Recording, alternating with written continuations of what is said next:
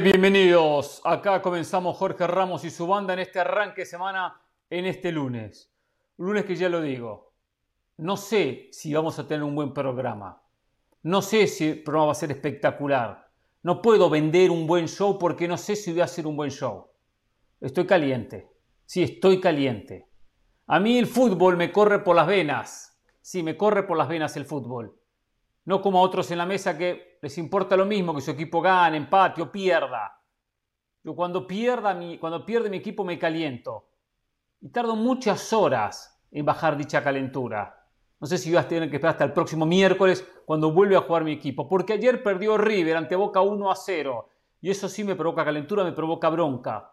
Mucho más cuando se pierde ante un equipo que no juega nada, porque Boca no juega nada, y se pierde sin merecer perder el partido, independientemente que River tampoco hizo nada en la cancha, no jugó nada.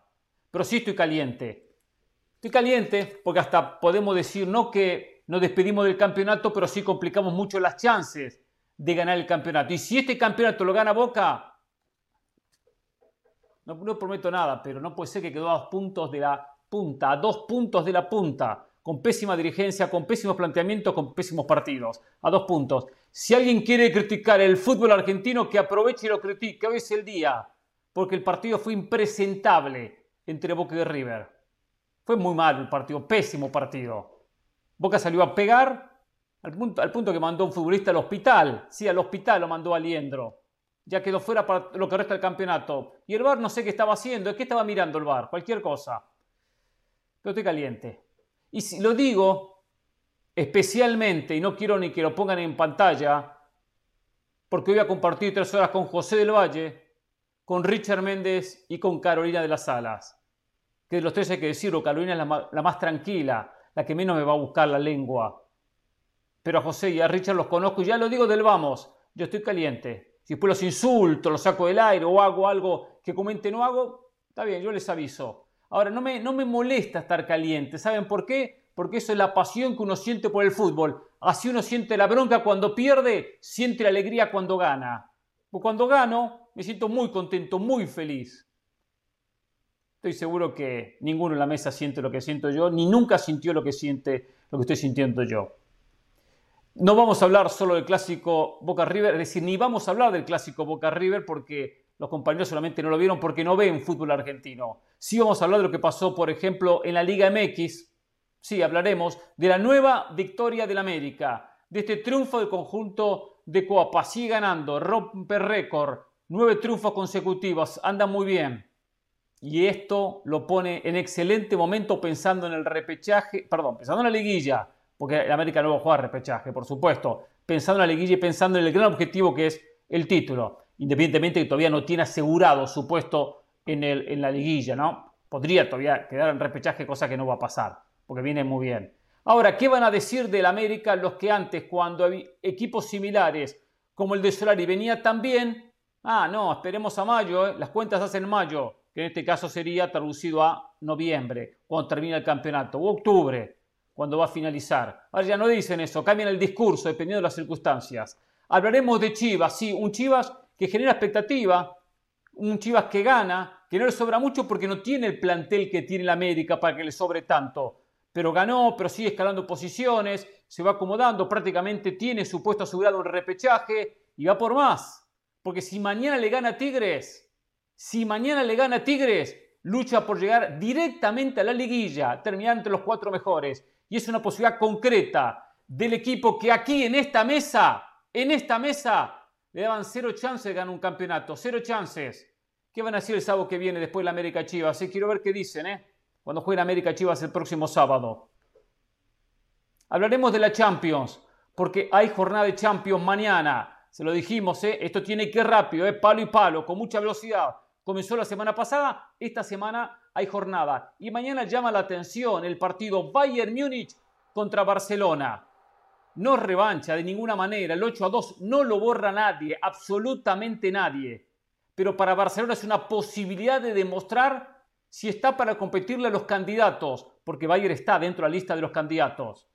No es que ganando ya va a ser el candidato ni perdiendo hay que descartarlo. Es una buena prueba, complicada. Vamos a analizar la Champions, lo que viene este fin de lo que viene en esta semana y lo que pasó el fin de semana con la victoria del Real Madrid que lo dio vuelta y con la victoria del Barcelona ante un Cádiz, pobre Cádiz, si no marcó un solo gol en la Liga Española, un desastre. Me dice José del Valle que un rival en México le iba ganando a, otro equipo, a su rival, un equipo le iba ganando a su rival y que el técnico se calentó, se enojó. Se enojó porque lo estaban llenando de goles y le quería meter más goles. Hay que perder, hay que comerse a veces, muchachos. No sé de quién se trata, pero él nos traerá la noticia. Por cierto, hay que hablar también de una Liga MX donde los porteros son protagonistas. Y hablando de protagonistas, hoy nos acompañan, como pasa los lunes, Carolina La Sala, Richard Méndez, ambos venezolanos. Quiero hablar de Venezuela, sí, de algo que está pasando en Venezuela, con un argentino que está en Venezuela. Un argentino que está en Venezuela y cómo lo tratan al argentino. Claro, ellos se quejaban que el México trata mal a Martino. Bueno, están haciendo lo mismo. A ver si salen a defenderlo al argentino. No creo, porque ponen la bandera por delante de cualquier comentario. Seguramente, seguramente los escucharé en su momento. Santiago Jiménez sigue haciendo goles. Sigue haciendo goles. Quienes dijimos, y yo me sumo, que no tenía que ir a Europa, que apresuraba su paso a Europa, nos estamos equivocando, porque está ganando un espacio en el Mundial a fuerza de goles. Funes Mori sus lesiones, Henry Martín con sus goles. ¿Puede cambiar el tema de México para el Mundial? Sí, va a cambiar. Lo que no va a cambiar, que Chicharito vaya al Mundial, no tiene ninguna posibilidad, 0.00 chances, Chicharito día al Mundial. Que siga errando penales, pero el Mundial no va. Digo esto porque algunos dicen, no, erra penales Chicharito, que no se ha convocado. Aunque erre penales, aunque meta los penales, no va a ser convocado. No va a ser convocado Chicharito, está fuera del Mundial, no tiene ninguna posibilidad. Esta semana hay fútbol en CONCACAF, en Liga de CONCACAF. Esto no le interesa absolutamente a nadie. El único que lo digo soy yo. A nadie le interesa en la mesa que, hoy van a, que esta semana van a definirse los cuatro semifinalistas de la Liga de CONCACAF entre martes, miércoles y jueves. Pero este torneo, la verdad, la verdad, no sé por qué hablo, porque ni a la gente le interesa. La verdad que ni a la gente le interesa este campeonato, honestamente. Pero bueno, no quiero exponer a los compañeros, por seguro que no saben ni los partidos que juegan esta semana, seguramente. Buenas tardes, José del Valle. ¿Qué tal, Hernán? Buenas tardes para todos, en especial para, para Richard, para Caro. Es cierto, la CONCACAF League no le interesa a nadie como el clásico de Boca River, vamos a ser muy honestos, a nuestra gente le, interesa poco. De igual manera yo me siento... A los hinchas de verdad sí le interesa, ¿eh? A los hinchas de verdad sí le ah. interesa, ¿eh? El clásico. Y en Argentina pero, han pero mal el clásico, ¿eh? lo han vendido mal. Si no, hubiese tenido un mercado que va más allá de Argentina. La Argentina se paraliza para ver el clásico. Y la Liga de CONCACAF no paraliza ningún país. Ni, Honduras, ni Panamá, ni El Salvador, ni Guatemala, ni Costa Rica, absolutamente nada. Sí, si me escucharan a mí que durante años vengo diciendo aprendan de Europa, ellos tienen una buena maquinaria de marketing, tienen directivos preparados, venden y posicionan muy bien su producto. Afortunadamente la Comebol de a poco me está escuchando, empiezan a hacer la fusión con la UEFA en los próximos años. Vamos a ver un salto de calidad en la Comebol y las federaciones de la Comebol, las asociaciones de la Comebol deberían de prestar atención y decir, a ver, ¿qué podemos implementar? Le decía Hernán que yo me siento como Darío Benedetto, incluso en mi peor racha, encuentro la manera de brillar. Benedetto eh, se le había cerrado la portería, el grifo estaba cerrado, clásico, boom, gol y cómo lo celebró. Me encantó cómo se subió a la malla a celebrar con la hinchada.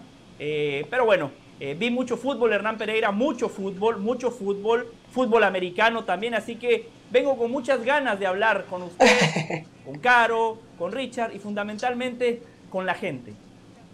A los que suben a la malla o al alambrado hay que amonestarlos, ¿no es cierto? Hay que amonestarlos. Ah, no sé. la verdad no ¿eh? sé. Ah, no sabe. En Argentina sí hay que amonestarlos. Hay que amonestarlos. Bueno, fueron cinco. Tarjetas.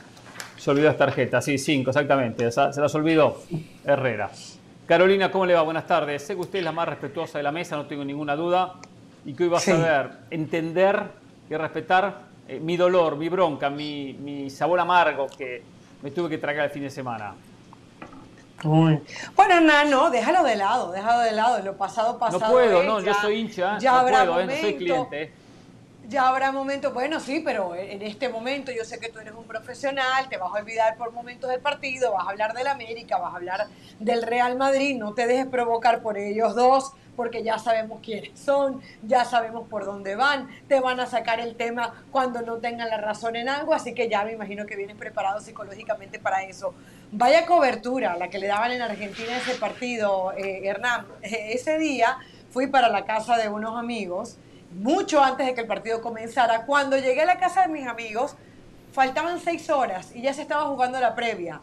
Desayunamos, jugamos, conversamos. Me fui de la casa de ellos y todavía el partido no había comenzado. Tremenda previa la que le estaban dando a ese. Y, de hecho, por cierto, por ESPN eh, vimos a varios compañeros, vimos a esta chica, Morena Beltrán, que no había tenido la, había tenido la oportunidad de verla, pero de leerla, pero no de verla eh, vi muy bien cómo se desenvolvía. Como si la había visto, pero no la había visto.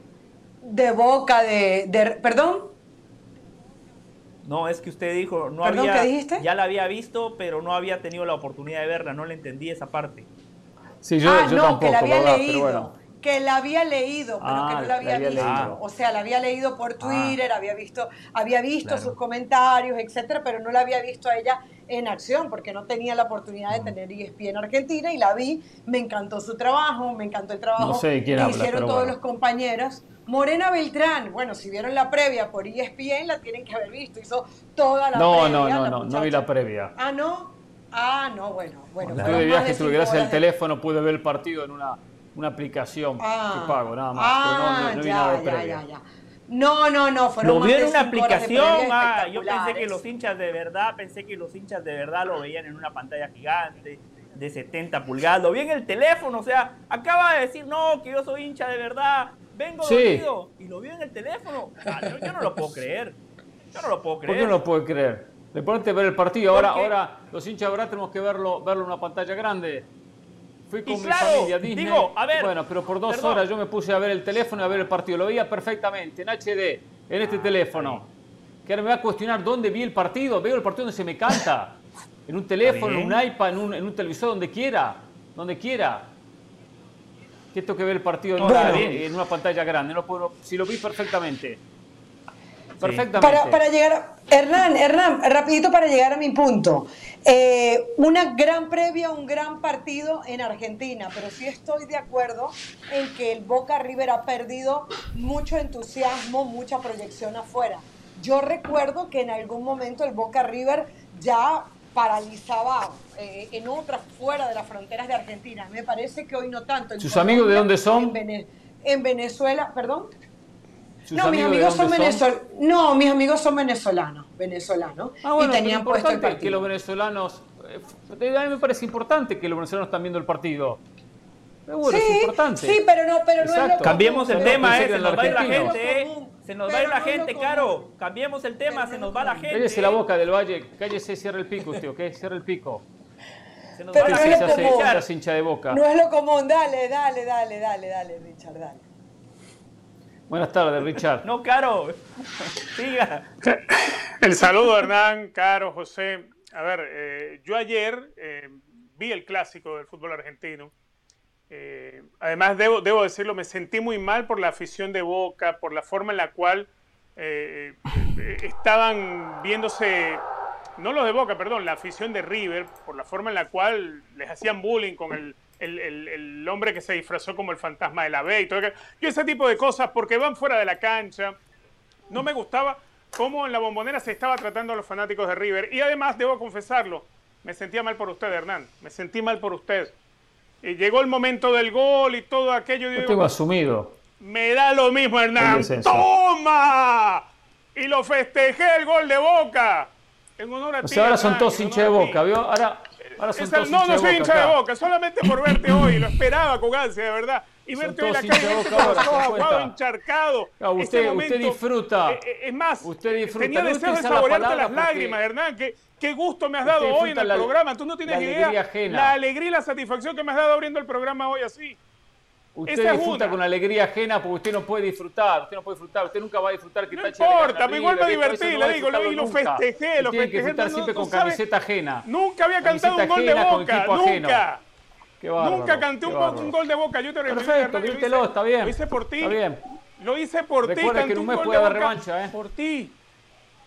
Ahora, esa no es la única que, que hoy me preocupaba. Señor no, Valle, me preocupaba eso, hoy me preocupa otra del cosa. Valle y Richard Méndez son hinchas de Boca, o clientes de Boca. Porque no, yo no, yo no. Son clientazos de Boca. Y ahora, ahora vamos a ver. no, no sufra, no sufra, Hernán, porque no, la verdad, era, por cariño a ti. Cuando, lo voy a era por cariño a ti. A ver. Lo voy a disfrutar. Y cuando pierdan, lo otro que, que hoy, en un mes, hoy me si pierden con River en la Copa Argentina, quiero verlos acá a ver qué dicen. Quiero ver lo que dicen. Una copita ahí de chapita, no importa. Hoy, hoy copita, me copita. Un y esto que acá eran tres puntos. Y ya no por, no, por, no por ti, no me siento ni triste ni preocupado por ti, me siento preocupado por mí. A ver, hoy ha publicado el Daily Mail en su página web un audio de Byron Castillo, el jugador este ecuatoriano, eh, integrante de la selección ecuatoriana que logró la clasificación en la cancha para el, colombiano 2022. Chile se había quejado y había estado eh, denunciando que este jugador es de nacionalidad colombiana. A lo cual la FIFA en el último fallo desestimó la protesta de Chile.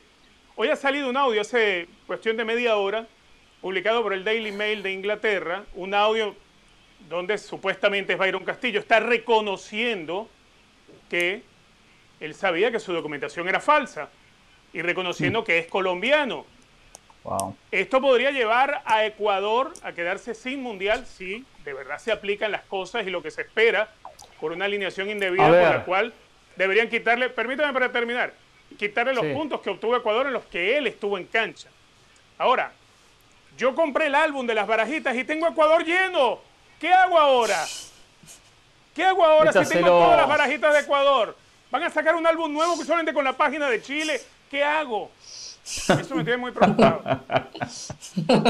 Eh, primero, yo no, A mí se me da risa, ríanse. Y puedo, y puedo estar Ríase, Hernán, no puede estar de piedra todo el programa porque perdió River.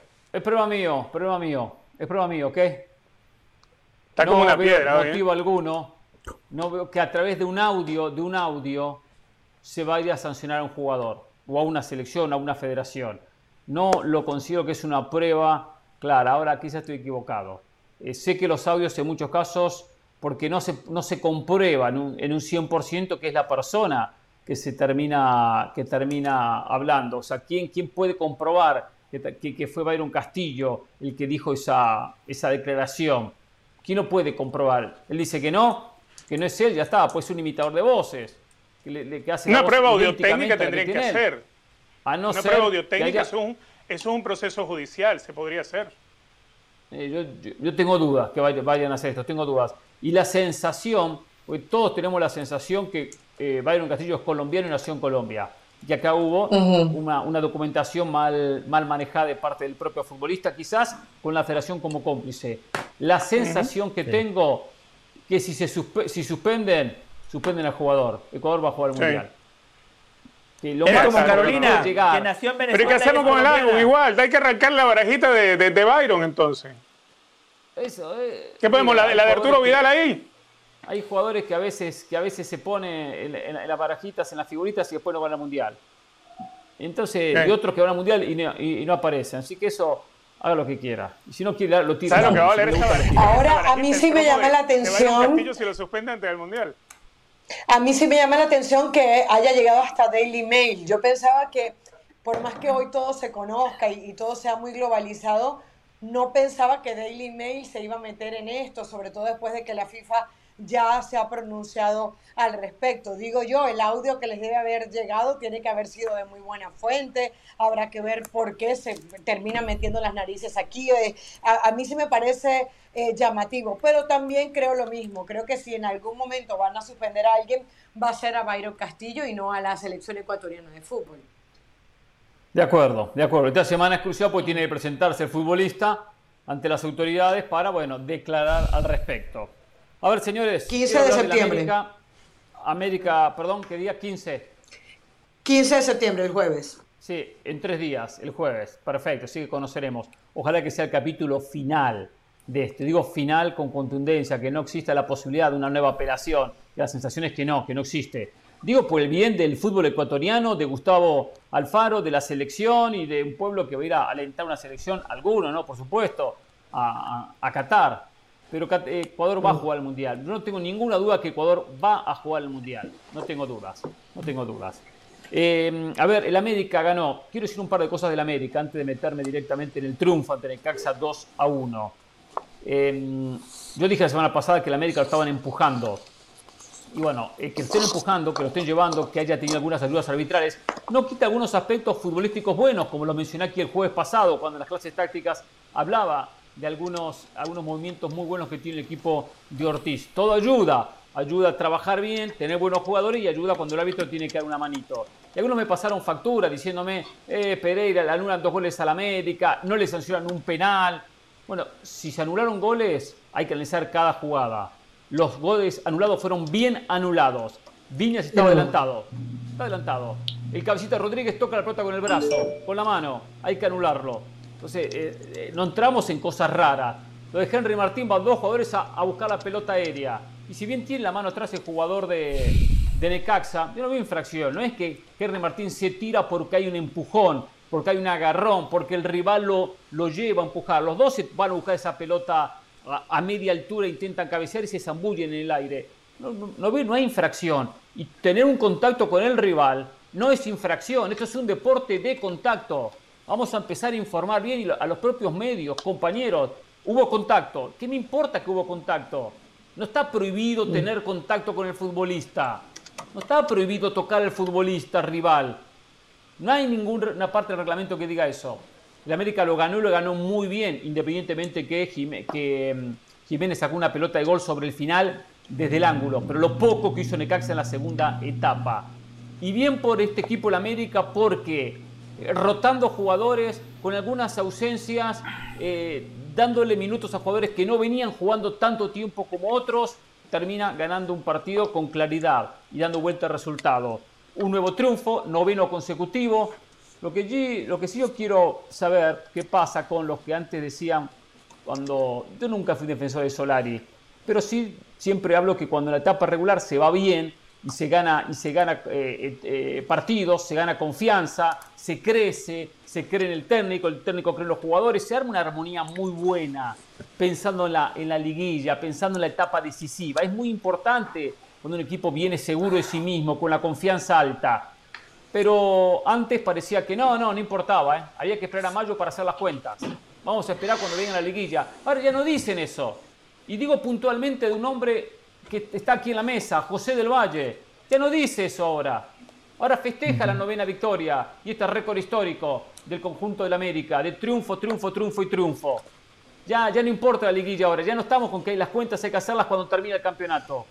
Ahí lo vamos a evaluar la América. Pero qué importante venir bien, qué importante construir un equipo de la manera que lo está construyendo el Tan Ortiz y consiguiendo estos resultados.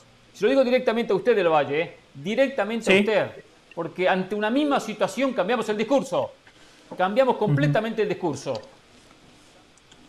Eh, estaba dejando, estaba dejando que terminara para que se terminara de ahogar, porque el viernes, por cierto, Caro, tremendo programa que hicimos el viernes, un equipo espectacular. Eh, parecía que jugábamos de memoria. Justamente el viernes le decía yo a Caro, a Jorge, y creo que Andrés estaba, ¿no, Caro? El, viernes en ese fantástico Andrés, Andrés Aguaya, sí. Casi perfecto, casi perfecto. No me interesa, si no hubiese sido por algunos errores puntuales de Jorge Ramos, por algunos errores de Jorge Ramos, habría sido un programa perfecto. Yo le decía a mis compañeros que ganar nueve partidos consecutivos en el América no te convierte en un equipo de época. Al América, si te querés convertir en un equipo de época, tenés que ganar títulos, en la liguilla, porque el América no vive de ganar partidos consecutivos en fase regular. La exigencia en el América es clarísima, o ganás o fracasás. La gloria o nada. La historia del América es muy simple, claro. Después están, salud, Caro. Después están los embajadores de la mentira, que hablan de sensaciones, del camino, de una búsqueda, que todo está perfecto, todo está perfecto, pero el aficionado del América lo tiene muy claro. Hay que ganar. Por eso, Hernán, no entiendo. Entiendo que se haya ahogado. El viernes usted no vino al programa, pero como siempre, como siempre, yo sí soy congruente y regular. No como algunos compañeros que cambian el discurso en base al equipo, en base al técnico y en base a su subjetividad. Ahora hablando un poquito del partido. Un primer tiempo muy malo del América, pero también hay que entender por qué. El Tan Ortiz puso un equipo B, un equipo prácticamente alternativo. Errores en defensa, claramente porque el guardameta titular no estaba, porque la línea de cuatro, solo Araujo jugó en su posición, porque Emilio Lara también jugó de defensa central, cuando habitualmente viene jugando de lateral por derecha. Eh, Layun jugó por derecha como lateral, Chava Reyes por izquierda, puso a Jonathan Dos Santos jugando con Richard Sánchez por primera vez en la temporada, Brian Rodríguez fue titular, Federico Viñas, que generalmente viene siendo un suplente, también fue titular. Por eso, por todos esos cambios, claramente no vimos a ese América avasallador. Pero hay que darle mucho crédito al técnico porque hizo los cambios en el momento justo. Incluso termina sacando a Jonathan Dos Santos que acababa de marcar un gol. Un gol muy lindo, por ciento. Y aquí abro paréntesis. El fútbol es mucho más que un resultado. Estoy totalmente de acuerdo con el Tano Ortiz. A mí Jonathan Dos Santos me emocionó. Casi, casi se me salen las lágrimas cuando lo escuché en conferencia de prensa hablando de su amor a la América, hablando de la charla que tuvo con su padre cuando era niño. Con su papá. Yo un día voy a jugar en el América. La verdad, estoy con el Tan Ortiz. A mí ese tipo de cosas me emocionan. Cierro paréntesis. Saca a Jonathan Dos Santos cuando había marcado. ¿Quién es usted, Juan Carlos Osorio? Claro, como Juan Carlos Osorio, mete a Fidalgo, a Fidalgo, un tipo que yo he criticado porque juega bien, pero no pesa en los partidos. Ahora está empezando a pesar mucho más. La bola que le pone a Jonathan Dos Santos es Fidalgo quien se adueña del medio campo del América. Ingresa Roger Martínez que está recuperado y termina marcando gol. Asistencia de quién?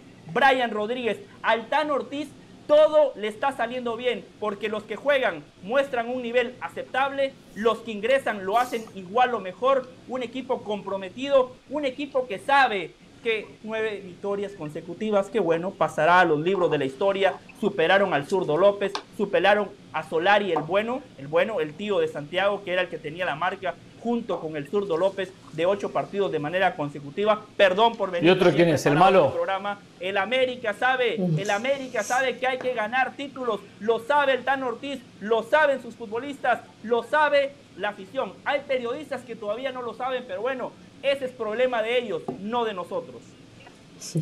Hernán, yo valoro mucho que el Tan Ortiz, en el momento que tú ves el once inicial, en el momento que ves los jugadores que deja, algunos por obligación y otros no, en Ciudad de México y se va con ellos a Aguascalientes, yo valoro mucho que él no estaba pensando en ese noveno partido invicto. Él estaba pensando en hacer rotaciones en el equipo, estaba pensando en darle minutos a jugadores que, que les interesaba tener minutos, como es el caso de Brian Rodríguez.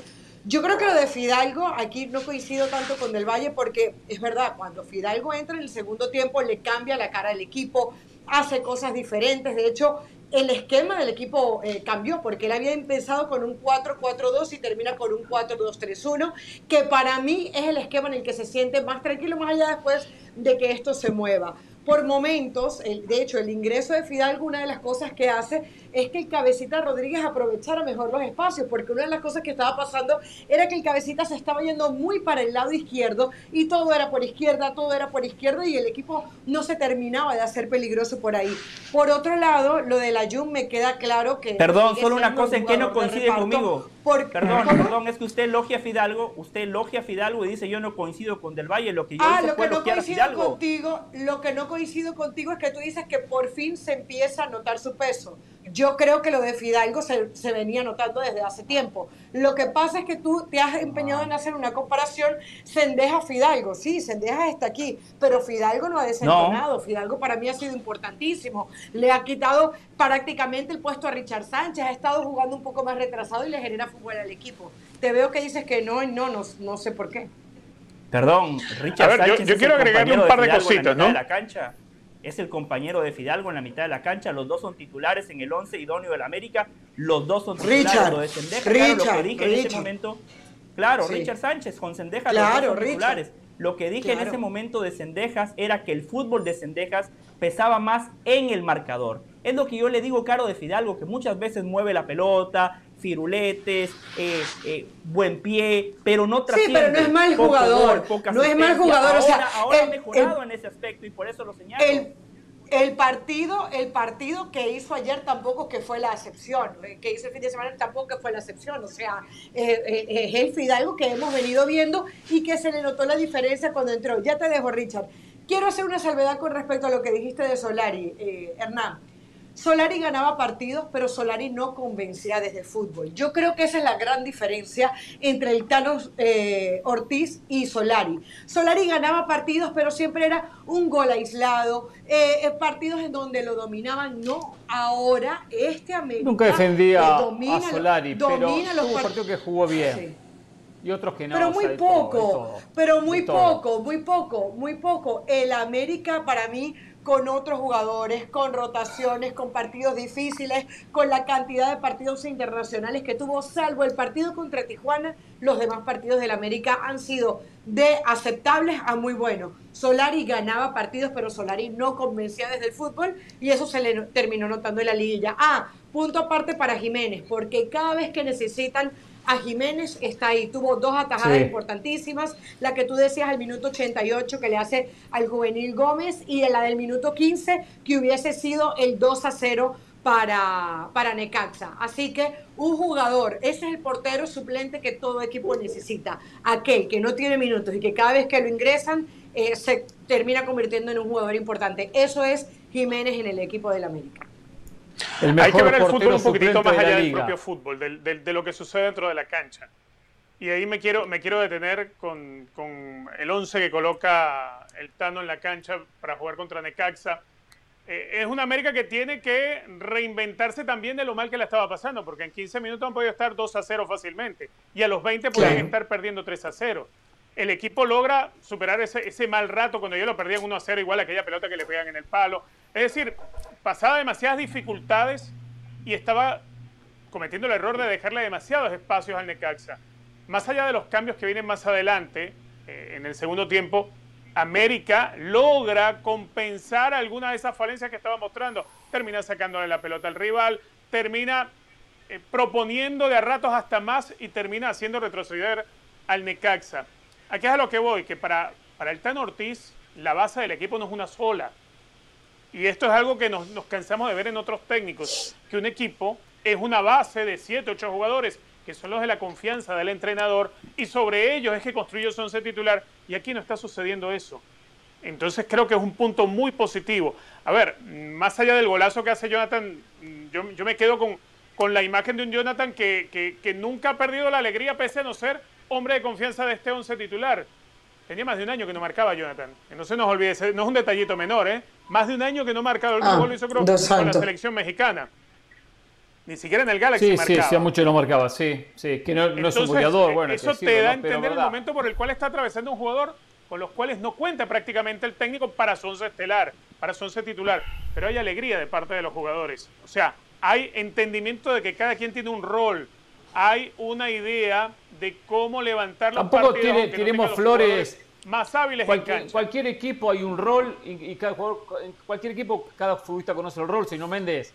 En todos los equipos. Claro, pero no todos los futbolistas lo aceptan. bien. No todos los futbolistas aceptan la condición de ser suplente y lo hacen tranquilamente y entienden que su labor como equipo es ser uno de los soldados del plantel. pero tampoco vayamos todos los jugadores lo entienden. Hay jugadores que están en el banco de suplentes y están esperando que el compañero que está en el 11 titular se lesione o tenga un mal partido para ellos poder tener la oportunidad de entrar. Eso no está sucediendo hoy en el América, señor No, no, no, no, Eso no, está pasando es el típico comentario tipo comentario de que cuando las cosas andan bien todo es eh, bárbaro, todo es espectacular. No, no, no, es que no andan bien de ayer, no andan bien de ayer. No, no, no, hay que bajar un poquito. De ayer, andan bien desde hace rato. Más allá de los nueve partidos, eh. que, que podrá ser un récord histórico y todo lo que usted quiera. Entienda algo Estamos hablando de las Águilas del América. Es un equipo que por jerarquía, por jerarquía está obligado.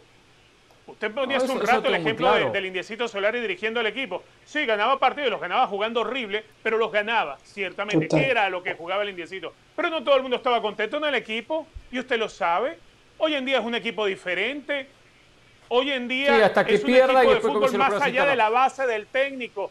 Y hoy estarán pensando en el partido que van a tener el miércoles contra Santos que está en el lote de arriba y es un partido clave. Y el que fue titular ante Necaxa el fin de semana no está desesperado pensando, ojalá se lastime el que está en el once titular para ver si yo tengo una oportunidad. Eso es lo que está sucediendo hoy en el América, en este América, no en el de Solari, donde había jugadores marginados y usted lo sabe. No podemos generalizar de esa manera.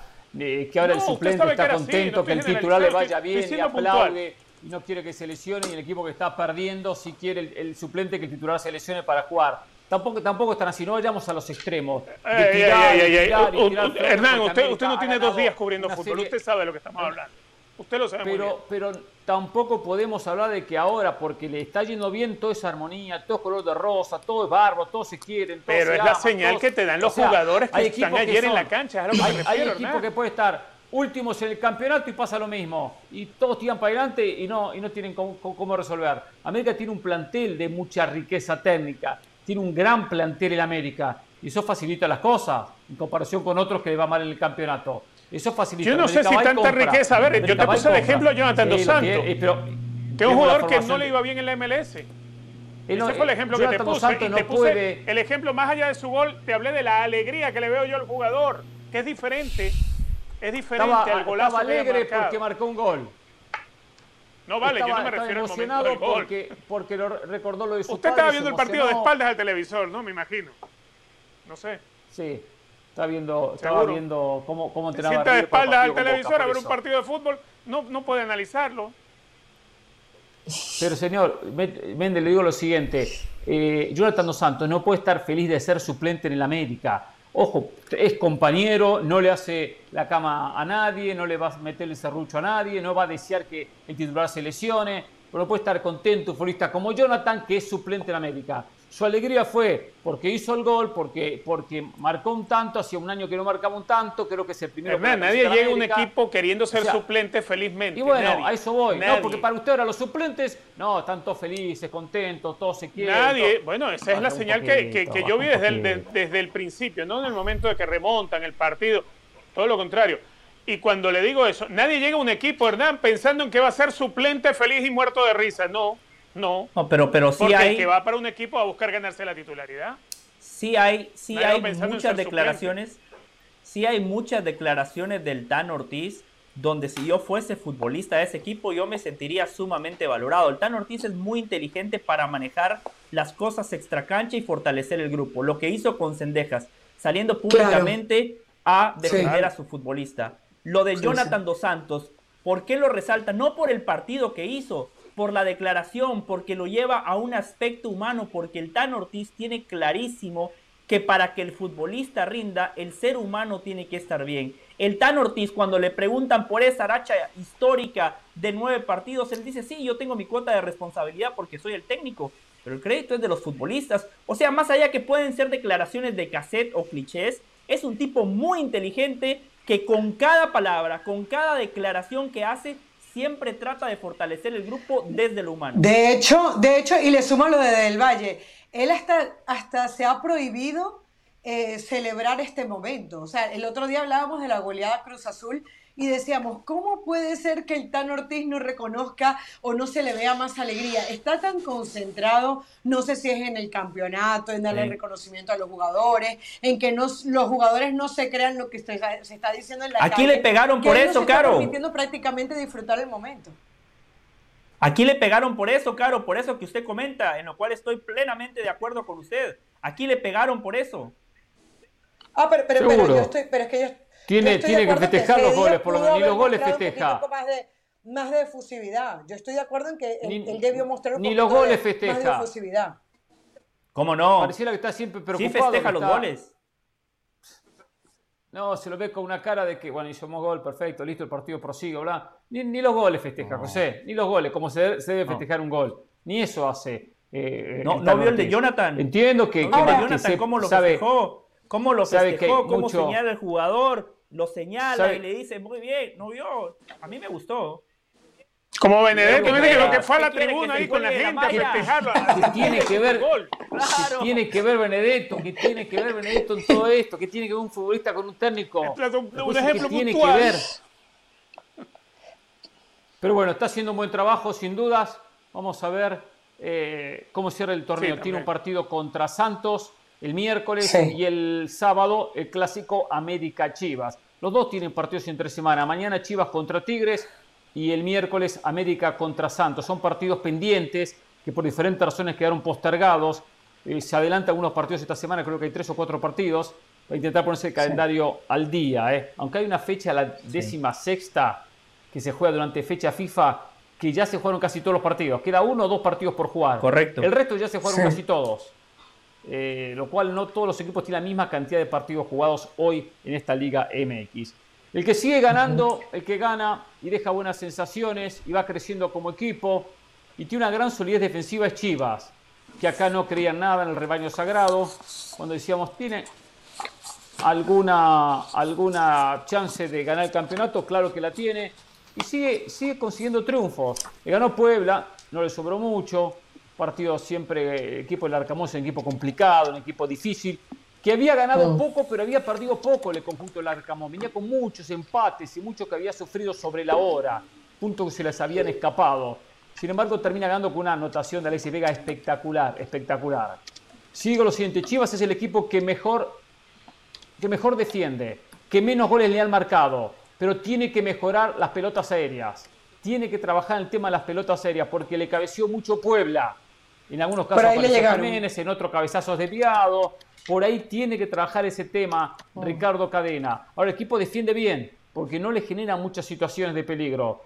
Y al, punto que hoy tiene, ¿cuántos tiene? Nueve goles en contra.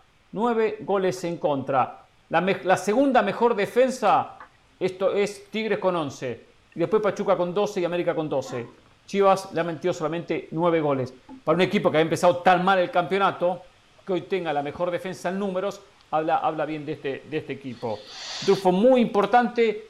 Y ojo con esto, tiene 22, está séptimo. Tiene que ganar la Tigres, que es muy difícil. Tigres es complicado, Tigres es difícil, tiene muy, muy buena plantilla. Si le gana, lo supera y queda quinto en el campeonato. A un punto de Santos, que Santos juega contra el América.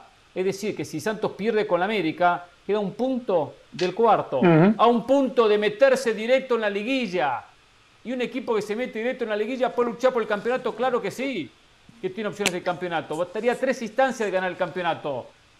¿Qué van a decir algunos? Van a empezar a sufrir algunos en la mesa que decían cero chance de conseguir el título y ven que Chivas va creciendo, creciendo. No le sobra mucho, no le sobra, por supuesto. No gasta lo que gasta la América. Y comprar, comprar y comprar no lo hace. Por cierto, la gente, la gente tiene que ir al estadio. Chivas no llena el estadio. Vacíos por todos lados. Antes porque no ganaba y ahora gana. ¿Y cuál es la excusa de la gente? Que la entrada es muy cara. conexión. el sacrificio. Que hagan el sacrificio. Que ahorren. Que se tomen menos cervezas. Pero que, vayan a alentar el equipo. Muy, eh, siempre es igual el estadio, ¿eh? Siempre claro por todos lados. La gente tiene que apoyar a su equipo mucho más ahora que estamos entrando en la recta decisiva del torneo. Eh, ahora le cree a Chivas usted del Valle sigue diciendo que el equipo es un desastre, que no va al campeonato, que tiene cero chance de ganar el título. ¿Sigue opinando, sigue opinando lo mismo? Eh, Chivas ya no es un desastre, Hernán, no es un desastre.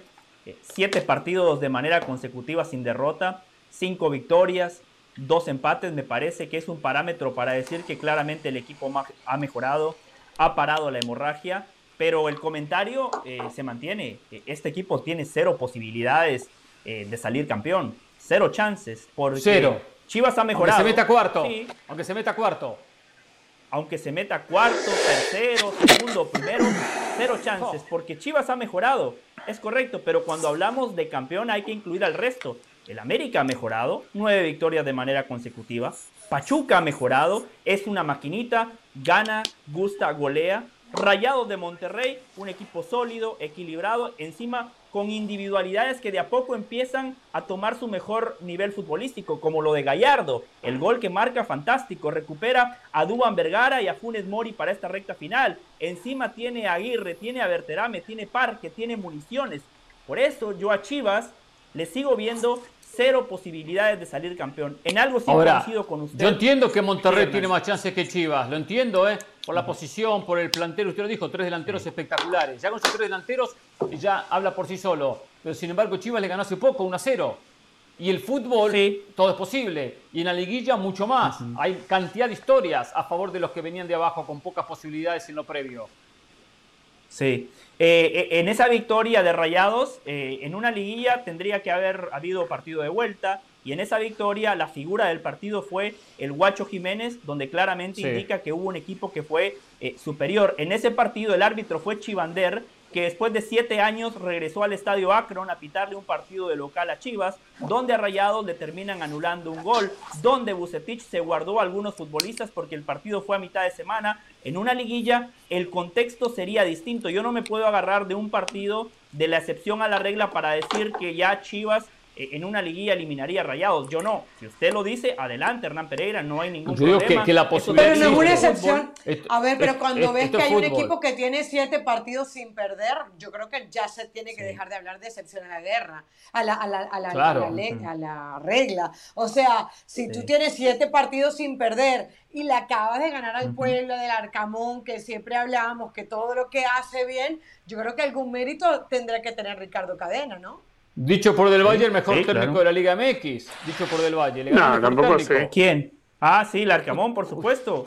Por supuesto. A ver, si en el partido contra Chivas los jugadores no tienen la inteligencia emocional para darse cuenta que De Buen había salido, que por cierto, qué partidazo de De Buen, De Buen había salido, había que hacerle falta a Alexis cuando está de espaldas a la portería. Ahí había que hacerle la falta. Después tienen otra chance para hacerle la falta. Si el jugador no es vivo, no se da cuenta que el defensa central salió, perdió la pelota encima, quedó tirado sobre el césped, ahí Larcamón poco puede hacer. Hay decisiones que el futbolista las tiene que tomar. Le decía Hernán que hay un aspecto donde claramente coincido con usted.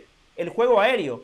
Jordi Cortizo se perdió una posibilidad clarísima. De buen cabeceó solo, buena tajada del Guacho Jiménez. Y en el partido anterior, contra Cholos, es increíble los goles que se perdió el conjunto fronterizo. La mayoría de ellos en pelota parada. Entonces Chivas claramente tiene que mejorar en ese aspecto. Por eso cuando decimos que es la defensa menos goleada, eso no significa que sea que el, equipo que mejor defiende, porque usted lo ha dicho, juego aéreo, contra Rayado su guardameta fue figura, hay muchos aspectos donde Chivas todavía tiene que mejorar, particularmente yo, yo le sigo dando las mismas chances de salir campeón, cero.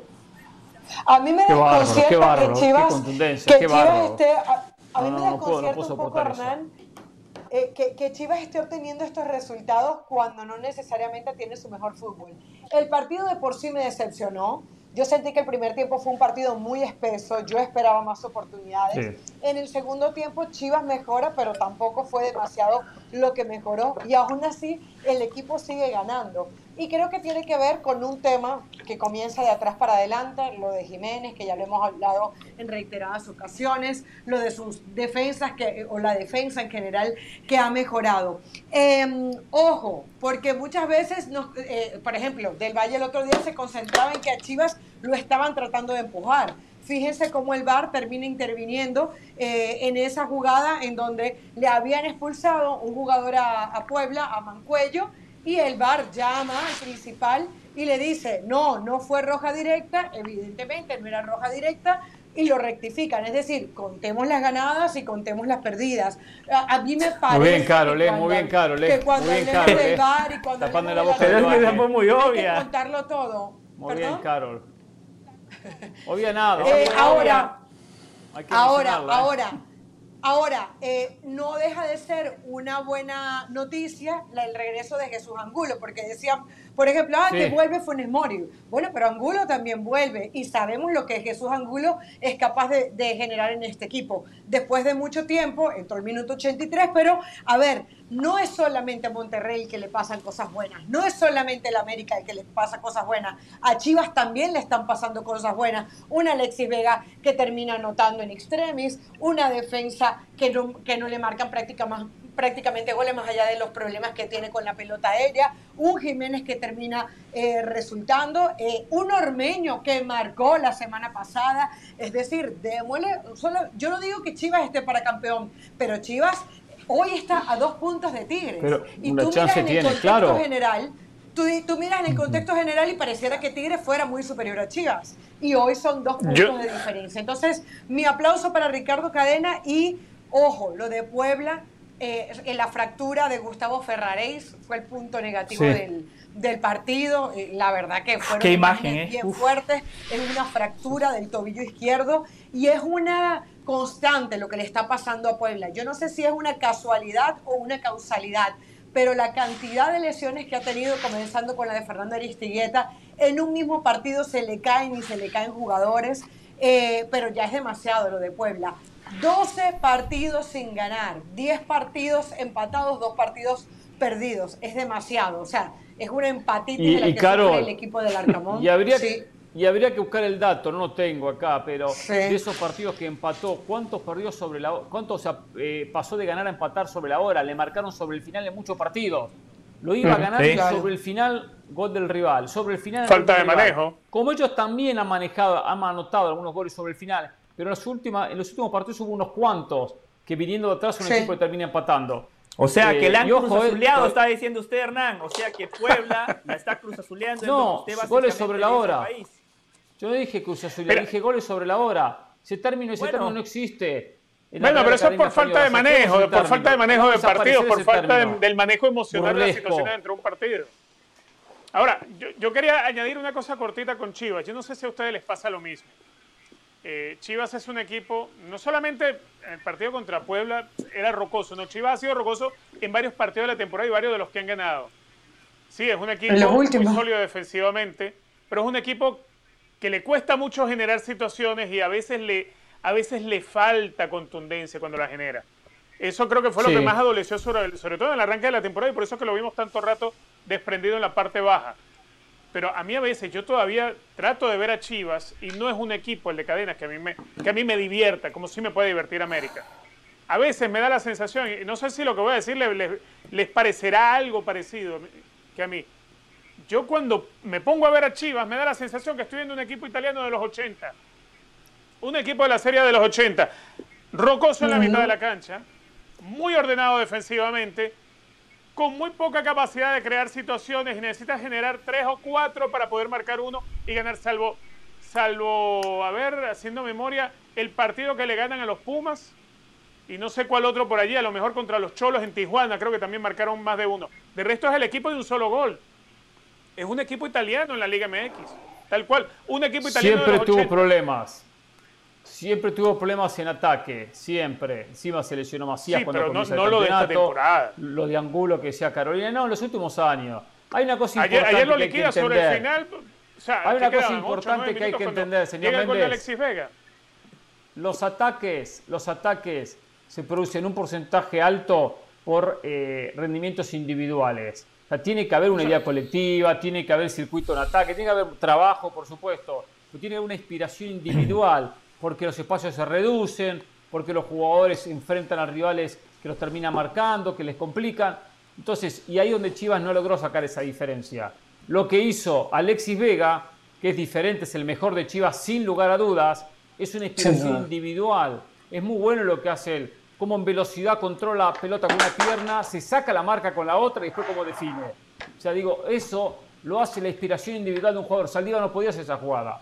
Saldívar no podía hacer esa jugada. Y pocos jugadores de mm, Chivas tienen la capacidad técnica de Alexis Vega para hacer esa jugada. Entonces, en esos metros hay que tener una inspiración individual, basada, por supuesto, en una idea de conjunto. Y donde, ahí es donde Chivas ha fallado porque no encuentra jugadores, porque a México no le sobran los jugadores en ataque. Entonces, Chivas paga las consecuencias de esa situación. Y uno diferente que se fue a Europa, que fracasó, que volvió y que después se lesionó, era, era Macías. Macías le podía dar en esos metros finales, pues un gran goleador, eh, eh, su inspiración individual a muchas jugadas. Pero bueno, lamentablemente Chivas no lo ha tenido, no lo ha tenido. Pero bueno, a ver, antes de terminar el capítulo de la Liga MX, porque tengo muchas cosas pendientes, yo lo dije bien claro, los dos goles de la América bien anulados y, no hubo penal a Henry Martín. Eh, José, ¿estás de acuerdo? Sí, por supuesto, no, no, no hay dudas, no hay dudas. Bien el árbitro, bien el VAR. Perfecto. Carol. Sí, bien, bien, bien. Y, destaco la última que había hablado ya del partido de Chivas. También los dos goles anulados. Sí, perfectamente. Solamente una cosa, Hernán. Eh, lo de Atlas, el campeón eliminado. No hay tricampeonato. Sí, sí. sí, bastante aguantó, bastante aguantó el Atlas. Richard, estamos de acuerdo en las jugadas polémicas del partido. Dio polémica para algunos que reclamaban dos goles bien sí, no, totalmente. el del cabecita y después una jugada donde van los dos se zambullen que no hay que no hay penal, por más que alguno encuentre argumentos para decir que había penal Ahí, A ver, es, casi un penaltito, de esas que, muy rara vez se van a pitar. Entonces, eh, y, la de cabecita, es, eh, eh, te estás refiriendo a la que él cabecea la pelota se le atasca en el brazo. Bueno, claro. Yo creo que ahí se actúa bien también. Ahí, se actúa bien porque al fin y al cabo él termina definiendo una acción posterior y se sirve, se vale de eso porque el cabezazo de él es malo, le va hacia, hacia su propio cuerpo y es donde él casi que engancha la pelota. Así que yo, yo no, esta semana no quedé como en otras que uno dice, bueno, ¿y para qué está el bar? No, esta semana no quedé mal, la verdad que no. La verdad es que el cabecita ha andado mejor de lo que lo esperaba, mejor de lo que esperaba. El cabecita ha andado muy bien. ¿eh? Bien, bien. independientemente que no marcó, que no marcó la, y que se apoya y se ayuda con el brazo para comprar esa pelota. Eh, después tiene una, a los pocos minutos que estrella en el poste. Ha sido muy importante ese aporte en este equipo de la América. ¿eh? Señores, vamos a irnos a la pausa en Jorge Ramos y su banda. Vamos a irnos a la pausa. Todavía algunos insisten que hay que salir jugando del fondo hay que salir jugando, hay que jugar de primera. Recibe un juego de primera, hay que utilizar al portero también, no para que ataje, para que sea un jugador que también inicie atrás, que juegue con la pelota a los pies, que distribuye, que si no tengo la marca, la juego para el portero. Terminemos de, jugar de primera, terminemos de hacer estas cosas del fútbol que algunos técnicos, ¿Pero muy buenos jugadores, la practican muy bien, pero hay otros que les sale muy mal, pero ¿saben por qué? Porque insiste en un estilo cuando no se tiene los jugadores. Y la mayoría de los equipos tienen este problema. Después de la pausa les cuento qué les traje. Volvemos en Jorge Ramos y su banda.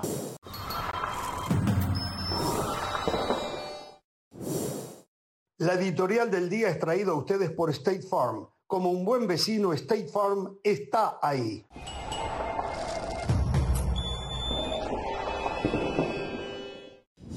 Seguimos en Jorge Ramos y su banda. Les recordamos que ESPN Plus es la casa de todo lo mejor del mundo del deporte.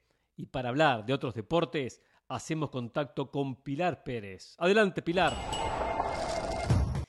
Gracias, el saludo para todos en la banda desde el US Open 2022 en un cierre de actividad intenso. Tras 14 días, por fin tenemos a un nuevo campeón y se llama Carlos Alcaraz. Ya no le podemos decir Carlitos, tiene que ser Carlos Alcaraz, el número uno del mundo más joven con 19 años y 129 días que el día de hoy venció al noruego Casper Ruud, ahora número dos del mundo, dio un brinco en el ranking espectacular del número 7 al número 2 y que esta era la final de Grand Slam, la única en la historia que iba a definir dentro del campeón al que iba a ser el primer lugar en el ranking. Bueno, pues Carlos Alcaraz en cuatro sets, tres horas y veinte minutos, consiguió dicha proeza para en estos últimos partidos, bueno, pues seguir emocionando a la gente, porque no podemos olvidar esos cinco sets contra Marin Cilic, esos cinco sets contra Yannick Sinner, los mismos contra Frances Tiafo y cerrando entonces en cuatro sets frente al escandinavo que también... Eh, se tiene que llevar las palmas porque dio un tremendo torneo, ya había llegado a la final del Roland Garros frente a Rafael Nadal y hoy se enfrentó a una versión pequeña de ese Rafa que por momentos tuvo esas lagunas de las que tanto hemos hablado, evidentemente a su corta edad son entendibles y que al final pudo salir de esos problemas para cerrar en un cuarto set y justamente con su saque. Así que Carlos Alcaraz es el nuevo campeón del US Open 2022 y nosotros seguiremos informando acerca de esta joven promesa y presente del tenis. Regresamos con más en Jorge Ramos y su banda.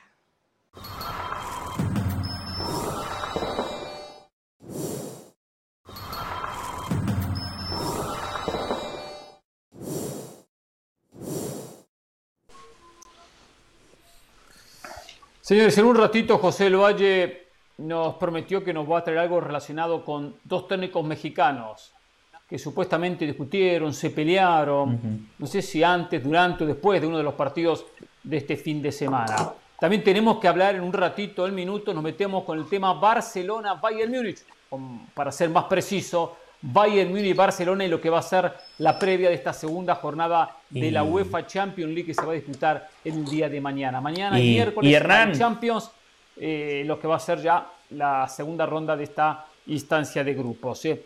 A ver, antes de la pausa Y decía algo Hernán, importante. Hernán, solo una Hoy cosa hoy- más, solo una cosa más, Sí. solo una cosa más. No es una clase táctica, no es una clase táctica. Aclaro, las clases tácticas son de Hernán Pereira, pero yo hice ¿Un un trabajo, hoy traigo material. Tampoco, Caro, tampoco. Traigo material, Caro, para sugerirle al Tata Martino. Hay opciones, ¿eh? Chicharito, cero chances, ¿eh? Porque hay otras personas que están en, en capacidad de marcar la diferencia. Así que más adelante también para el Tata. Igual una cosa, no me diga Chicharito cero opciones porque erra los penales. ¿Estamos claros? No. so- no podemos No, meter penales con tema Chicharito. Chicharito tiene No. cero opciones por otras razones. Por su comportamiento, porque no fue, parte del- no fue parte del proceso, por su manera de ser. Ya sabemos la historia de Chicharito. Sí. Nada que ver el hecho que volvió a errar un penal este fin de semana. ¿Estamos claros del Valle?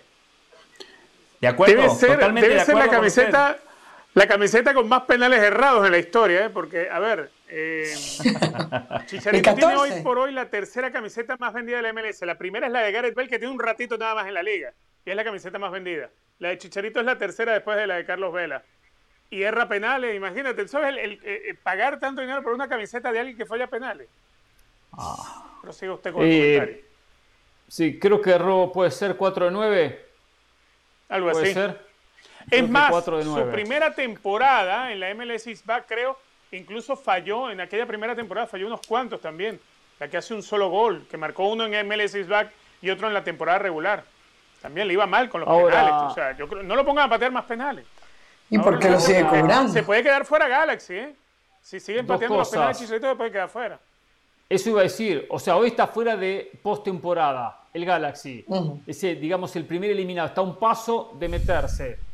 Pero con estos puntos que está perdiendo producto de los penales cerrados, después son puntos claves. Acá, es verdad, el partido lo iba perdiendo. Hubiese sido el empate que después Ricky Puch termina empatando sobre el final. Claro, no podemos tampoco eh, asumir que el partido lo hubiese ganado, pero lo ponía ya en el segundo tiempo uno a uno y después tenía una, una, eh, gran parte del partido para lograr el gol de la victoria.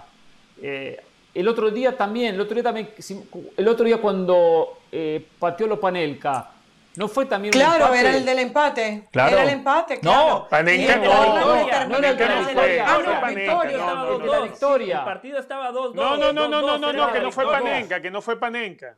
No diga, no fue, fue Panunca. Panenka no. Así nunca lo va a meter.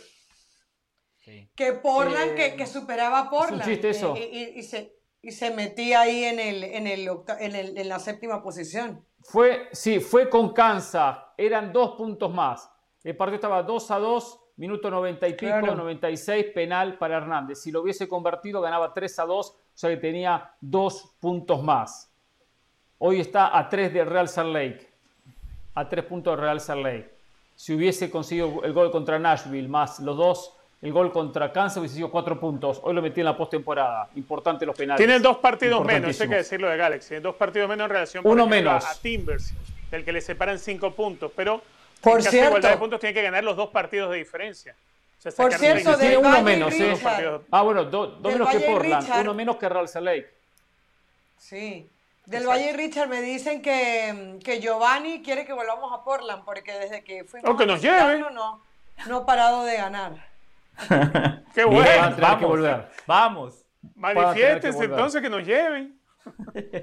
Hace mucho que en el fútbol estamos observando eh, la idea guardiolista, salir jugando desde atrás. Hay que salir jugando de atrás, con la pelota limpia, nada de dividir la pelota, nada de buscar nunca el pelotazo, la pelota limpia. Dentro de esos, de esos principios que tienen los técnicos, como tiene Guardiola, de jugar la pelota desde atrás, uno es que el arquero participe en el juego, no atajando, sino recibiendo, siendo una ayuda para los centrales o para los laterales cuando empiezan a, a salir jugando desde el fondo.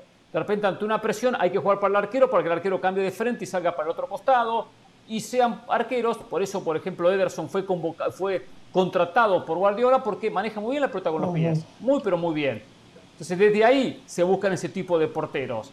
Una de las ideas también es la pelota hay que moverla con rapidez, hay que jugar un toque en lo posible o a dos toques, recibo y toco, recibo y toco, para que en esa rapidez se consiga contrarrestar la presión del rival. Si el rival no presiona, bueno, muy fácil salir de atrás con pelota dominada porque el rival no presiona. Pero esto está llevando a algunos errores garrafales y algunas situaciones límites. por insistir con esta idea. Veamos lo que encontré el fin de semana. Fíjense, fútbol italiano, fútbol italiano. Vamos a correr la jugada. Y esto no es la clase táctica, ¿eh? Esto es simplemente para que los técnicos no comiencen a imitar. Juego para el arquero, el arquero juega, el arquero levanta la cabeza, mira, juega un toque, le devuelvo. Gol. Gol en contra. Gol en contra. Miren lo que hizo este muchacho. Por salir jugando desde atrás. Volvemos. Juega para atrás, él atrapa al arquero.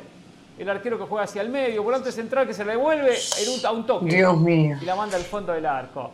Muchachos, si no La pelota hay que mandarla fuera del arco cuando la vas a devolver al arquero. De punta para arriba, de punta para arriba. Muchachos, ¿cómo van a hacer esto? Se hacen los goles solos por salir jugando del fondo, ¿eh? Eso fue la primera C de Italia. Italia no puede en la primera división salir jugando del fondo. Y lo hacen la C, la primera C. El Trento contra el Pro Vercelli. Pero bueno, Hernán, Hernán, ellos juegan en, en, el fantasma de la B, ¿no? Pero, pero permíteme una cosa, más serio con el fútbol, más serio. Siento que hay oportunismo, cierto, siento que hay oportunismo mostrando esto. Porque ¿De una mi parte? cosa, una por supuesto que de tu parte, Hernán, porque tratando de defender tu idea de no tocar el balón, estás mostrando, evidentemente, a ver, el portero estaba por un lado, el defensa estaba por otra. No sé para, para dónde intentó patear, que termina pateando para su propio arco. Pero ojo, la gente que no se confunda. Una cosa es que en este caso especial ellos se hayan equivocado y otra cosa es que el fútbol con dominio desde atrás, de toque sea malo. Atención, no se dejen confundir con No, no digo punto. que es malo. Pero no digo que es malo, digo que es un riesgo en muchos casos innecesario, que no hay que correr este riesgo de jugar tanto tocando la pelota desde atrás para perderla y de repente que el rival queda a metros de marcar un gol. Ni hablar de estos, estas jugadas que se hacen el gol solo. Bueno, pero- se hacen el gol pero- solo, ¿eh? pero eso es un error, claro, La podemos- Eh, eso es un error a claro, poner no tiene nada quieran, que ¿eh? ver. No, no, eso es un bueno, error por no claro, tener pero no sa- jugadores. no- Por no Bueno, tener jugadores. pero- por, por elegir Sí. una idea de juego cuando no tengo los jugadores. Elijo una Ahí, idea de ahí juego. está mal el, el no tengo los mensaje. Ahí está mal el mensaje. No. Ahí está. Sé que ahí algunos se debe estar agarrando la cabeza, ¿eh? Sé que algunos se debe estar agarrando la cabeza en su casa, se debe estar agarrando la cabeza viendo esto y mañana va a venir y va a poner el grito en el cielo, bim, bim, Pereira, oportunista, bim, bla, bla. No me importa, importa un bledo, importa un bledo. Y le digo más a esa persona que nos está viendo de su casa. Le digo más, mañana no hablamos de Boca River, ¿eh? Ya hablamos hoy, cerramos el, todo, el capítulo está cerrado, mañana no se habla. Si no vino hoy, Eh, a un equipo de. Mourinho, No importa, a un va a hablar, equipo- va a un hablar- equipo dirigido va a hablar Mourinho, dos horas del, del gol maradoniano de. Pero de todos modos, que perdón. no hable del partido de Boca River, igual lo vas a estar sufriendo toda la semana. La procesión a un equipo Méndez. dirigido Cállese, Méndez. A un, a un equipo dirigido por Mourinho eso no le pasa. ¿eh? Eh, aquí el problema no es Guardiola. El problema son los Guardiolas wannabe, que no tienen los recursos, que no tienen los futbolistas para ejecutar esa idea. Ah, pero como vieron a Guardiola que marcó la diferencia, como ven a Guardiola en televisión, ah, dicen, ah, yo voy a jugar a lo mismo. No, no, no. El sistema, la idea de juego, la táctica, la estrategia tiene que estar supeditada a las herramientas que tengo y tomando en cuenta el rival que tengo enfrente. O sea, eso es lo que tienen que aprender los técnicos. De acuerdo, de acuerdo. Guardiola es un técnico espectacular, no hay dudas. No se puede cuestionar su capacidad como técnico, pero trajo 50 millones de defensas centrales en- hasta encontrar los correctos. ¿eh? Gastando, gastando, gastando, gastando y gastando, bueno, encontró defensas centrales que saben jugar bien desde atrás. A ver, eh, Sí. Del Valle, antes de meternos en el Barcelona-Bayern, antes de meternos en la Champions, Sí. antes de hablar del Real Madrid, de su Real Madrid, del Madrid de Richard Méndez, de la victoria ante el Mallorca por cuatro goles contra uno. Eh, ¿Qué pasó en la Liga MX entre dos técnicos? Porque lo que observé dentro de esta jornada, no vi, no vi problemas. Usted hizo- me dijo que tenía algo interesante en la pelea de dos directores técnicos. ¿Qué pasó? ¿Nos puede contar? Sí. Sí, sí, sí, por supuesto, Hernán, Caro, Richard. ¿Recuerdan el pasado mundial, el de Rusia 2018, cuando Inglaterra le estaba dando eh, un baile eh, a Panamá? Inglaterra Sí, ganaba, sí. estaba goleada, llega el entretiempo y el Bolillo Gómez, y el Bolillo Gómez básicamente le pide clemencia, le dice a Saudi, por Sí. favor, ya bajale, 45 minutos, partido terminado, eh, estamos pasando vergüenza, no nos humilles más. Y Southgate entendió, entendió el mensaje Y el segundo tiempo Inglaterra salió a caminar, salió a defenderse un poquito con la pelota, sacaron la pierna y por eso El Salvador sigue teniendo el récord histórico de una goleada recibida en una Copa del Mundo. Bueno, algo similar pasó. pasamos este pasamos fin de de, semana. de- perdón, pasamos de Panamá al Salvador. ¿No es cierto? Pasamos de, de Centroamérica a Centroamérica. O sea, pasamos de Centroamérica a Sí. CONCACAF y de CONCACAF a Centroamérica. No, solo, solo decirlo, ¿no? Claro, Después hablan de, de- del nivel del área. Del nivel del área. Pero To- bueno. Totalmente, totalmente, Hernán. Este fin de semana, y la verdad, pasó algo similar. Yo no lo noté, por eso le voy a dar crédito a nuestro colega André Marín, que él lo mencionó anoche. Después estuve buscando imágenes y efectivamente ¿eh? ocurrió lo que contó nuestro colega. Pachuca contra Cholos de Tijuana. Pachuca, escenario similar al de Inglaterra contra Panamá, ganaba, gustaba, goleaba, partido totalmente definido y Guillermo Almada estaba al borde del área técnica, no quitaba el pie del acelerador, siempre dando indicaciones a Kevin Álvarez, que lo tenía cerca por ese andarivel, cuando se equivocaba, cuando sentía que había bajado la intensidad en el partido, le recriminaba y le transmitía el mensaje al resto de sus jugadores. Cholos de Tijuana se estaba comiendo tremendo baile, los jugadores prácticamente ya habían tirado la toalla y Pachuca seguía, seguía, seguía. Llega un momento donde Baliño, el técnico de Cholos, le pide a Guillermo Almada clemencia, le recrimina, a ver, ya bajale hermano, nos estás ganando, estás eh, goleando, estás gustando, ya bajale. Y Guillermo Almada se lo tomó a mal y estuvieron a punto de llegar a las manos. ¿Qué más se dijeron? Oh. No lo sé, yo no estaba ahí, pero estuvieron a punto de pelearse, ¿eh? A los manotazos. Afortunadamente los separaron, los separaron, pero qué bueno que esto no trascendió a más, porque si no, sin lugar a dudas, los dos técnicos hubieran sido perjudicados y habrían recibido una sanción ejemplar. Eso es lo que pasó, Hernán. Ahora como comentario nada más para dejarlo a usted, a Caro y a Richard, valoro lo de Guillermo Almada. La mejor manera de respetar a un rival es nunca bajando la intensidad, mantener la esencia sin importar el marcador. Además, Pachuca no estaba sobrando a Cholos, no es que tiraban caños, no es que tiraban sombreritos, no es que se burlaban. No, no, no, lo que el técnico pedía era intensidad, mantener eh, el libreto que se trabaja a lo largo de la semana y yo por eso valoro lo de Guillermo Almada. Aquí me parece que el que se equivocó fue Baliño.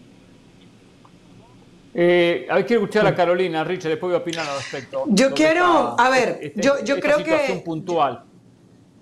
Yo creo que la razón de ese 6 a 1 es la, que, la misma que ha hecho que después de haber perdido contra el América, este Pachuca ya acumule 16 puntos de 18 posibles. Pachuca es un equipo que está jugando muy bien, que evidentemente se vio muy mal en ese partido contra el América y se ve que hay amor propio en, el, en Almada. O sea, yo creo que ahí 10 Ricardo Baliño, yo creo que yo creo, no, y yo, y yo creo que Ricardo Baliño eh, realmente no tenía que pedirle nada a Almada, tenía que pedirle era a sus jugadores que se pusieran las pilas, que les estaban dando un baile y que reaccionaran. Ahora, sí noto en Almada que tal vez eh, lo que dicen aquí overreacting, o sea, si, si no te gustó lo que te pidió Baliño está bien, pero para llegar a irse a las manos, por eso me parece una exageración. Almada eh, así como vive con pasión su entrenamiento por el fútbol, hay veces que se sale de las casillas y le ha pasado con árbitros, le ha pasado con sus propios jugadores, ahora con el tema de, Ricardo Baliño. Si es así lo que dicen,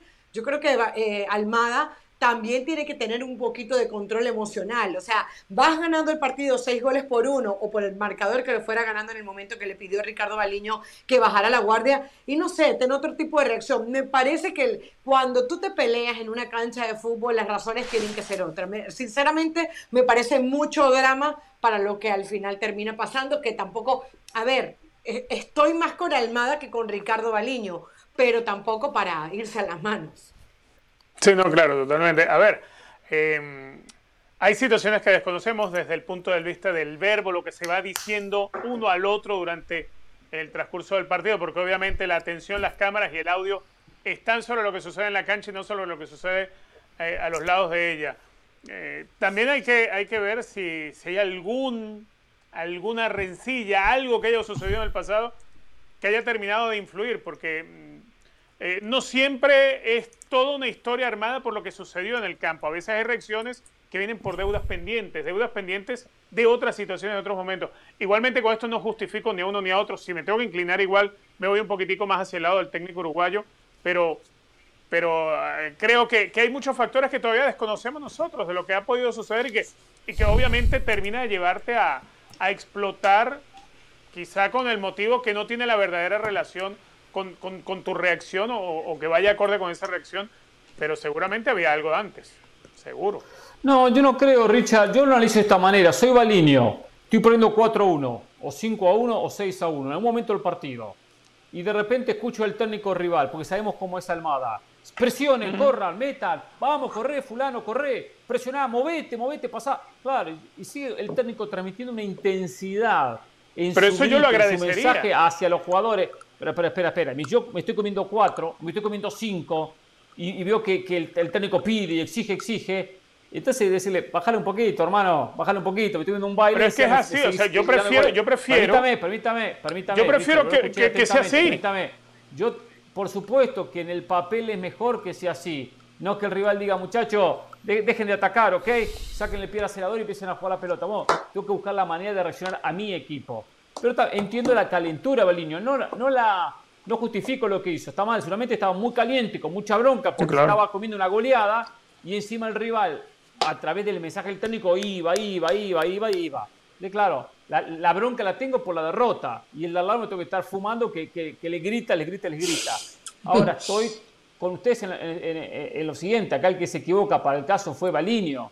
Porque bueno, tiene que masticar la bronca, ¿eh? tiene que masticar la bronca y gritarle a sus jugadores para que reaccionen, para que reaccionen para que el equipo mejore. Claro, anímicamente un equipo que está perdiendo por goleada, 4-1, eh, 5-1, quiere que el partido termine, quiere irse a la casa, no quiere correr más. Y ahí donde llegan, comente los goles. El que recibe se, se infla, se motiva y el otro empieza a, disminuir. Así han llegado muchas goleadas en el fútbol, producto de esa situación. Eh, está el que ya no quiere correr más porque el compañero no corre y empieza una, una disputa interna contra el otro. Eh, pero Balino tiene que cerrar el pico y, tragarse la bronca, masticar la, bronca. También entiendo que Almada es calentón, que lo hemos dicho en muchas ocasiones, protesta a los árbitros, protesta mucho, habla mucho y no es bueno que el técnico le transmita esa, esa ansiedad, ese nerviosismo a los jugadores. No es bueno, no es positivo. Tiene que transmitir otra cosa el técnico a sus dirigidos, cierta tranquilidad. Independientemente de esta situación, ¿eh? hablo en general de lo que ha sido el propio Guillermo Almada, que es un excelente técnico. ¿eh? Por cierto, qué bien que está cerrando el campeonato, me lo decía Carolina con Pachuca, comenzó con algún titubeo, el efecto de la final perdida, el año pasado vaya a saber, algunos ajustes en el campeonato, también con algunas modificaciones, pero está cerrando muy bien el campeonato, ¿eh? sin lugar a duda un gran candidato. Pero bueno, valía la, valía la historia que nos trajo José Valle, por fin trajo algo importante. Bueno, importante, por fin contó algo, tampoco nada del otro mundo. A ver, ahora sí tengo algo importante. Y quiero empezar a preguntarle a Richard Méndez, antes de traer el material que, preparamos junto con la producción, eh, ¿cómo, ¿cómo, ve esta situación de que en México hay una campaña en contra de Martino y, y, hasta en cierta manera, hasta en cierta manera apuntando más al tema de la nacionalidad que de la capacidad del técnico argentino? Acá hay mucha, y lo escuchamos a Hugo Sánchez comúnmente, y a muchos colegas, que atacan más la, nacionalidad de Martino porque no es mexicano, no porque sea argentino, porque no es mexicano, que el hecho de atacar la, capacidad que puede tener como técnico. No se cuestiona el aspecto futbolístico, se, se, cuestiona el hecho de que no sea mexicano, que no haya nacido en México, que no siente la camiseta, o que en esto se equivocó Martino, o que no sintió la derrota ante Estados Unidos como la siente un técnico mexicano. Pero desde el punto de vista del nacionalismo, ¿cómo lo ves, Richard Méndez? Ay, ¿por dónde viene? Pero con el tema, con el tema del Tete Martino, que no tiene ningún sentido, que no tiene ningún sentido. A ver, eh, México ha fracasado con técnicos mexicanos también. Sino, además, acuérdense con Hugo Sánchez lo que le pasó en aquel preolímpico. O sea, con técnicos mexicanos también se ha fracasado.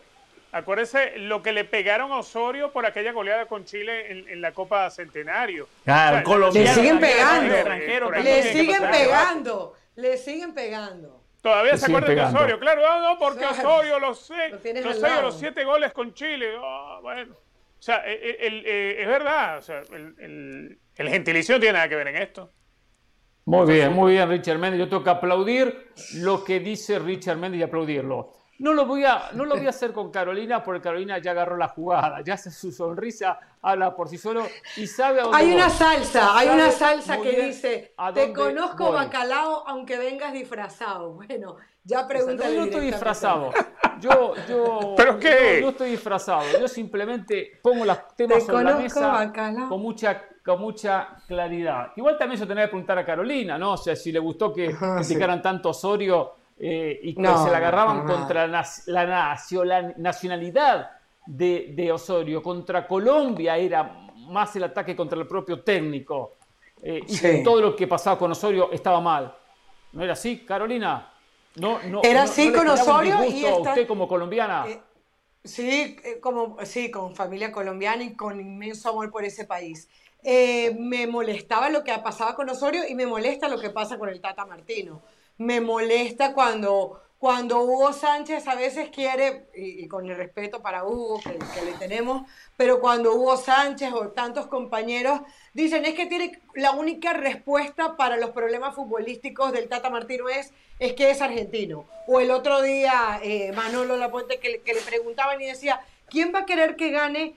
El Tata Martino ante Argentina, como poniendo en tela de juicio. Eso me parece nefasto, me parece nefasto. Pero bueno, al final es, es lo que hay, es lo que hay. Es lo que hay, es lo que hay. Y lamentablemente, yo empecé con Richard Méndez, todos conocen su nacionalidad venezolano, sigo con Carolina de las mm. Alas, todos saben también de su nacionalidad venezolana. Y Colombiana. por lo que pasó en las últimas horas con el ex técnico de la selección venezolana, César Farías, ex técnico. Habla así de un técnico argentino, José Néstor Peckerman. Todos sabemos que Peckerman es el actual técnico de la selección Vinotinto, de la selección venezolana. Por lo tanto, el propio, y cuando tengamos el video lo vamos a correr, se lo voy pidiendo a la producción para que lo vaya preparando mientras hago esta introducción. Eh, César Farías habló del propio eh, Peckerman, donde critica mm. aspectos que no están ligados al tema de eh, su capacidad o no como técnico. Aquí lo que están criticando es la nacionalidad. Por ejemplo, una de las críticas que hace, que ahora lo van a escuchar, que no tiene ningún venezolano en el cuerpo técnico. Escuchemos lo que dijo César Farías y después a ver cómo responden los compañeros, a ver si cambian ahora porque es su selección o se misma, de la misma manera, con la misma opinión. Acá está César Farías y su inoportuno comentario. Acá está. Eh, creo que Peckerman tiene mucha trayectoria y, todo eso está muy bien. Lo que no veo bien es que no se conecte con la gente. Lo que no veo bien es que no viva en el país. Lo que no veo bien es que sea como Dios. Todo el mundo existe, sabe que existe, pero nadie lo puede tocar. Lo que no veo bien es que no haya ningún venezolano en el cuerpo técnico.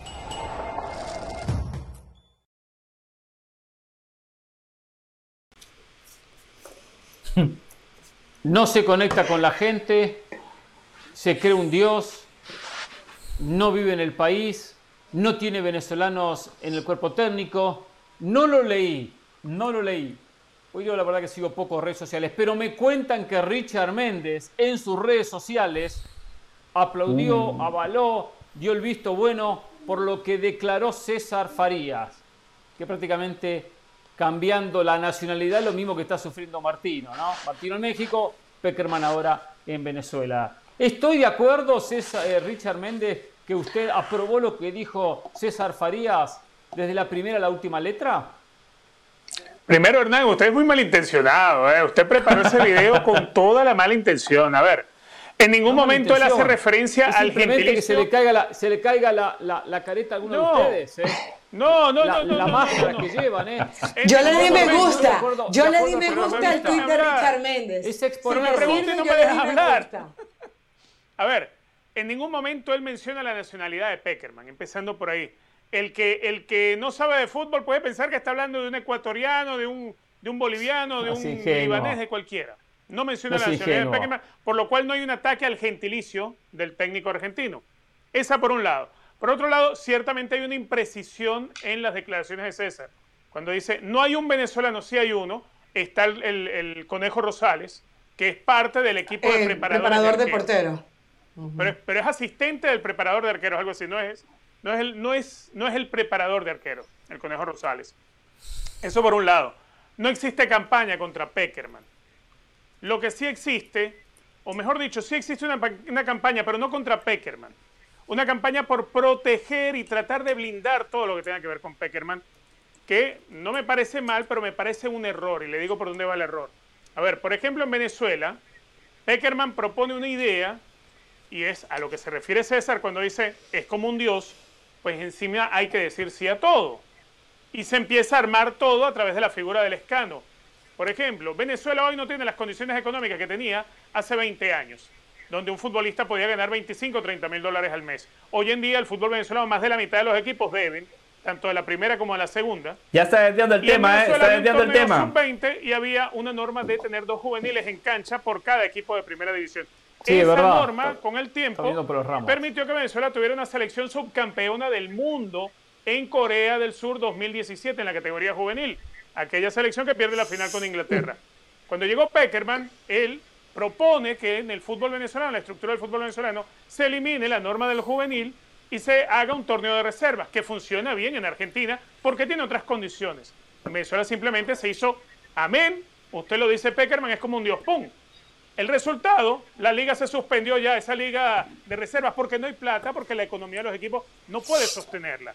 Entonces, Está bien que tú traigas una figura a dirigir, como, a dirigir a Venezuela, una figura como Peckerman, con todo el reconocimiento del currículum que tiene.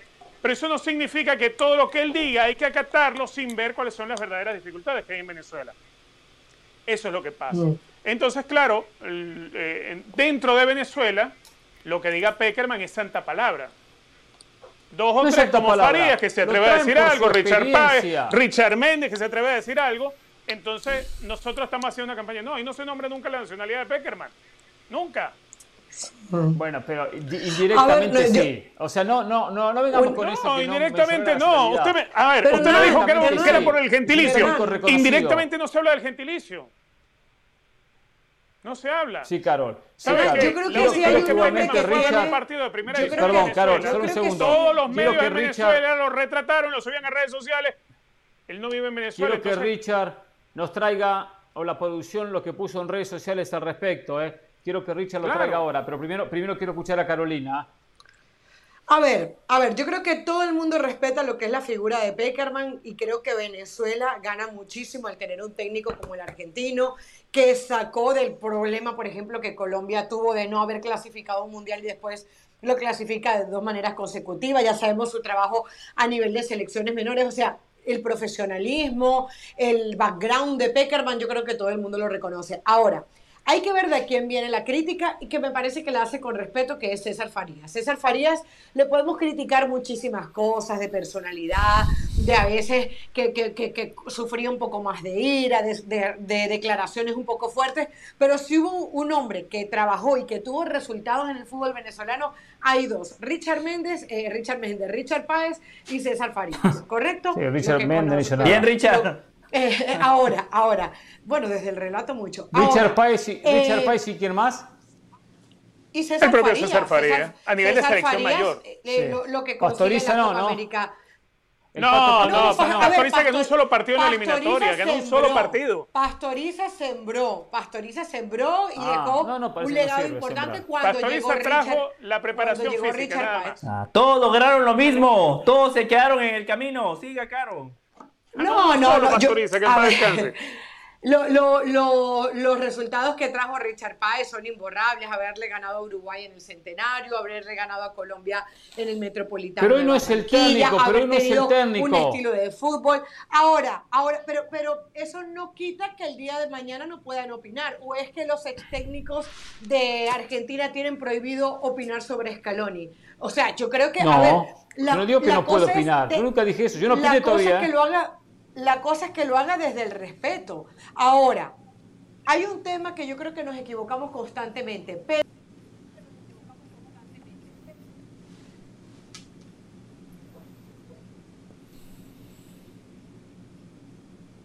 Sí, sí, más o menos, más o menos, con un problema interno, pero, pero escuchamos, sí, se entiende.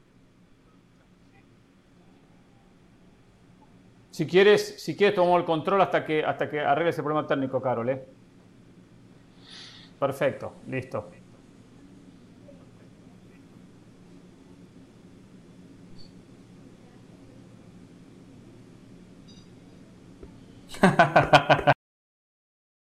Pasión, determinación y constancia es lo que te hace campeón y mantiene tu actitud de ride or die baby.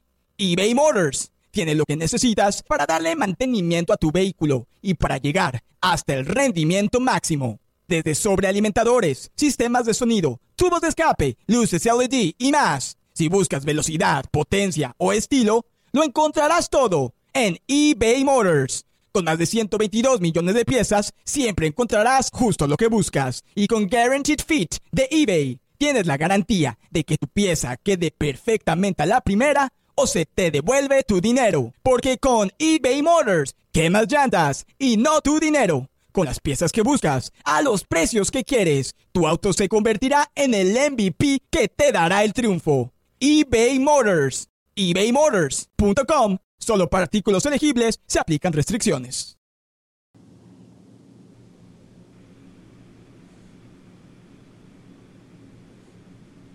No da entrevistas, de hecho. No da entrevistas. A ver, a ver, a ver, hay un, hay un problema con el audio de Carolina, me dicen internamente, perfecto, tomamos control de la situación. A ver, eh, Peckerman tiene ese comportamiento, tiene ese comportamiento. Lo hizo en Colombia y lo repite en Venezuela. De no dar entrevistas uno a uno, de hablar solo en conferencia de prensa. Es típico de muchos técnicos. Lo hizo Marcelo Bielsa en Argentina. O sea, Bielsa en. Argentina no hablaba con nadie, solo conferencia de prensa. Es una política de muchos técnicos hoy en día cuando tienen obligación de estar en conferencia de prensa. Yo lo que digo es que esto no le aporta nada a Venezuela. Que César Farías, ex técnico, salga a hablar de esta manera. Y mucho menos que Pero es que no periodistas. está diciendo nada del otro Periodistas, sí, mundo, importante. nada. Cállese, Richard. Yo lo escuché, eh, yo lo escuché atentamente. eh. Periodistas como Richard Méndez saquen en sus redes sociales eh, eh, aprobando todo lo que dice César Farías. ¿Qué Ahora, saqué yo? que- Póngalo, que exhíbame. A ver, haya ¿qué fue, lo que, fue lo tan grave que puse? que haya sacado. Ahí, ahí está. Ahí a está. leerlo, Dice, muchos A estamos ver, ¿qué dice? Léalo, léalo contentos que lo quiero oír. Que se tenga, ok, dice Richard Méndez, muchos estamos contentos que se tenga a Peckerman como seleccionador nacional, pero comparto exactamente la misma reflexión que hace César Farías. Es decir, Sí, ¿qué dice. Richard Méndez? Es- es- está bien que esté Peckerman, eh, es, es bienvenido Peckerman, pero Farías tiene razón. Farías tiene razón. Entonces, tiene razón en que no se conecta con la gente. Pero es que ¿en qué está quiere? atacando ¿Que Farías a la plaza, firma Peckerman? autógrafo? Tiene razón que se cree un dios. No, Tiene no, razón que, molesta no, a que no vive, que si no usted vive es seleccionador en, nacional, en usted tiene que conocer desde la... Y más. A ver, Scaloni, por ejemplo, voy a vivir en Mallorca si quieren. Porque Sí, los jugadores de la selección argentina no están en Argentina. Los Sí. jugadores de la selección venezolana están algunos en la MLS, algunos que otros en Europa banqueados y los demás están en el torneo local, donde es, lógico que el técnico, el seleccionador nacional vea a los jugadores. En el país, eso es obvio. yo le digo una cosa, o le digo una cosa. Hoy Por los ejemplo. técnicos trabajan con herramientas, con herramientas muy similares a la- igual a la- las herramientas que tengo yo para hacer las clases tácticas, donde tienen Las información y videos Vamos a llamar la cosa por su nombre, todos. No, no, no, sea un poco más respetuoso con el trabajo que hacemos nosotros, ¿eh? Sea un poco más respetuoso, ¿eh? Sea un poco más respetuoso. Eh, la- con la- con, por ejemplo, un sistema que se llama Y Scout. Se tiene video del jugador que, que se quiera, eh, la información que se quiera, de, de jugador X, no importa la liga que juegue, la liga de Corea, de Australia, donde Hernán, sea. Sea, y estos Hernán, usted trabaja en televisión, usted sabe que Trabajan con estas sabe- herramientas. Entonces, tiene información sabe- de todos los jugadores venezolanos, de todos. Lo que Hernán. hicieron, lo que no hicieron, Hernán, usted trabaja en televisión. Por favor. Usted sabe que la mejor apreciación no la va a tomar usted de un video de partido. Usted la mejor apreciación la hace desde el estadio, desde la cancha. Porque no todo Pero lo que que, no- no es sucede que no va nunca del- al de un estadio. jugador sucede donde está la pelota. No todo sucede donde está la pelota. Y usted lo sabe. Entonces, yo sé. Pero no es ah, que no bueno, va pero me estás dando la razón. O sea, estadio. eso lo vas a buscar Pero- tú pero puede en- seguir. En, en resúmenes de videos de, de cualquiera. Pero no, puedes seguir al jugador que quiere con la cantidad de estadísticas, de toques, Puede de seguir videos, como lo de seguimos nosotros lo que cuando quiera. preparamos un partido Los de que están en la. MLS, lo que está- lo que está en Estados Unidos. Puede estar en Venezuela rascándose el ombligo. Estando en la playa y ustedes estarían contentos. Y puede estar en la Argentina trabajando horas y horas y horas, trabajando 25 horas por día. A ver, o sea, no está mejor que esté en un el lado país, quiere decir yo. que no está trabajando. No está Eso mejor que esté en el país. Pero cuando mejor. queremos criticar, criticamos igual. Uno, dos, tres, igual. probando, A ver, es que no le están está criticando. mal. escuchas? Uno, dos, tres. Está opinando de algo que me parece a mí lógico que si se opine. Primero, el por- error está en ver que sea una crítica. Está emitiendo una opinión, entonces- opinión que yo comparto. Absolutamente. Y soy responsable diciéndolo. Yo, Richard Méndez, comparto esa opinión. Salvo, por eso te mencionaba lo de la imprecisión, porque en el cuerpo técnico está el Conejo Rosales. De resto, de resto, comparto cada parte. Sí, lo aclara acá, ¿eh? dicen, En las "Es redes sociales dios", no lo sí, es ¿eh? que- En las redes sociales no no lo solamente es que no se puede lo- lo ver a Peckerman tenerle una entrevista. Es Porque que lo hoy en día, Por eso lo, aclaró acá. permítame, Yo, Hoy yo en quiero día- opinar también. Por lo menos en mi caso, cuando yo escribo un tuit que tenga alusión a la Federación Venezolana de Fútbol, Sí, alusión a. Peckerman, Estaba en una intervención. sin criticar siquiera Sí, el trabajo, estoy solamente nombrándolos, Estoy afuera del para show, que usted se entere, a mí se me pegan alrededor de 300 bots cada vez que emito un tuit de eso. Bots a insultarme o a tratar de cambiar opiniones. Que todos sabemos cómo funciona eso en el mundo, en el mundo que hoy nos movemos. Eso sucede hoy en día. O sea, hay, con la figura de Peckerman desde adentro de Venezuela, desde adentro de la federación, llámelo usted grupo, grupo digital o grupo de periodistas o grupo de lo que sea, que tratan de mantener todo resguardado y resguardando la imagen federativa y la, imagen de un técnico. Que yo no digo que, que haya que estarle pegando al técnico, porque es que no se le está pegando. El tema es que hay un exceso de protección y no estamos hablando, no estamos hablando de deidades, ¿vale? Estamos hablando de hombres de carne y hueso, de entrenadores de fútbol, no son, no son deidades. Tan simple como eso. Entonces yo puedo opinar, si mi opinión no puede ser una crítica, es una opinión. Bueno, vamos a resumir. Eh, si no, exactamente. A ver, programa quiero escuchar Del Valle. Opinando de- Del partido de, de- River Plate y Boca Juniors. Bueno, es una opinión y como opinión Sí, hay que al respetarla. lado, al lado de este tema no hablé nada, porque hablé un minuto y medio. Usted se lleva 10 minutos con este monólogo que no dice Porque absolutamente usted me está nada, preguntando ¿sí? sobre 10 algo que no tiene sentido, Que porque está no hay intentando al justificar su error, que no, lo, que no lo justificó en absoluto, para nada. Vi- Va ¿Cuál bien, error? va bien y no, y no dice absolutamente nada. A ¿Cuál ver, error? a ver, Del Valle. Quiero escuchar a Del Valle que no Sí. podía hablar y se mantuvo tranquilo, al costado, calladito. Por cierto, le hizo un bien al programa. Sí. No, no, no, para, para que quedara eh, claramente expuesto el punto de todos ustedes. Deberían de hacer lo mismo conmigo, porque al final de cuentas la gente paga cerca de 8 dólares por escucharme. Eh, primero que todo, la crítica de Farías hacia Peckerman no es por su condición de extranjero.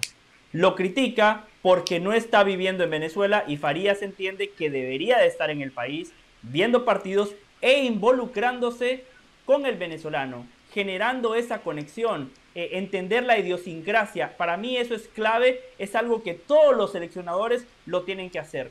Segundo, César Farías no dice que Peckerman se cree Dios. Él metafóricamente dice es como Dios, porque nadie lo puede ver reforzando su punto de que Peckerman no está en Claro, Venezuela. Claro. Esto es distinto a lo del Tata Martino. Al Tata Martino lo, están, lo criticaron hace unas semanas porque no estaba viendo los partidos de la Apertura 2022. Pero el Tata Martino en su primer año fue a todos los estadios, habló con todos los técnicos, iba a ver incluso hasta entrenamientos.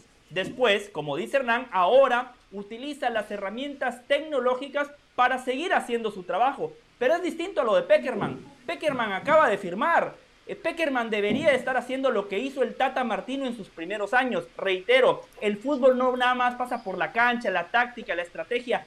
Hay que conocer la esencia del venezolano. Todos los países son distintos. Todos tenemos una idiosincrasia distinta, una cultura distinta, tradiciones distintas. Por eso yo comparto plenamente, plenamente las declaraciones y la opinión de César Farías.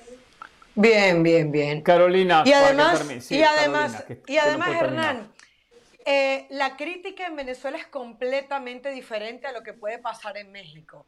Eh, Venezuela es un país carente. No de entro en la comparación, lo Venezuela, utilicé como- Venezuela, bueno, pero, pero bueno, pero, pero para- para poner el punto, está bien. De hecho, de hecho, para poner el punto, eh, trataste de decir que el Tata Martino, que, puede, que, podemos manejar discursos completamente diferentes. Y Venezuela, además, tiene una particulari- particularidad con el tema fútbol, el hecho de no haberse clasificado eh, eh, tantas veces. Es decir, tú tienes que poner un extra y ese extra se tiene que notar. Más allá de ser Peckerman, que es todo lo que significa y que uno aplaude y vuelvo y, y- y reconozco todas sus cosas, se tiene que notar ese compromiso, se tiene que ver. Y no hablo de vender humo, se trata de cuáles son tus ideas, qué quieres traerme y sobre todo cuando, porque si tú me dices, no, es que tu único trabajo va a ser eh, dirigir a la selección de mayores. Tú dices, bueno, hay jugadores que lo puedes manejar desde afuera, pero cuando tú te metes con la estructura del fútbol de un país, cuando te acaba de decir Richard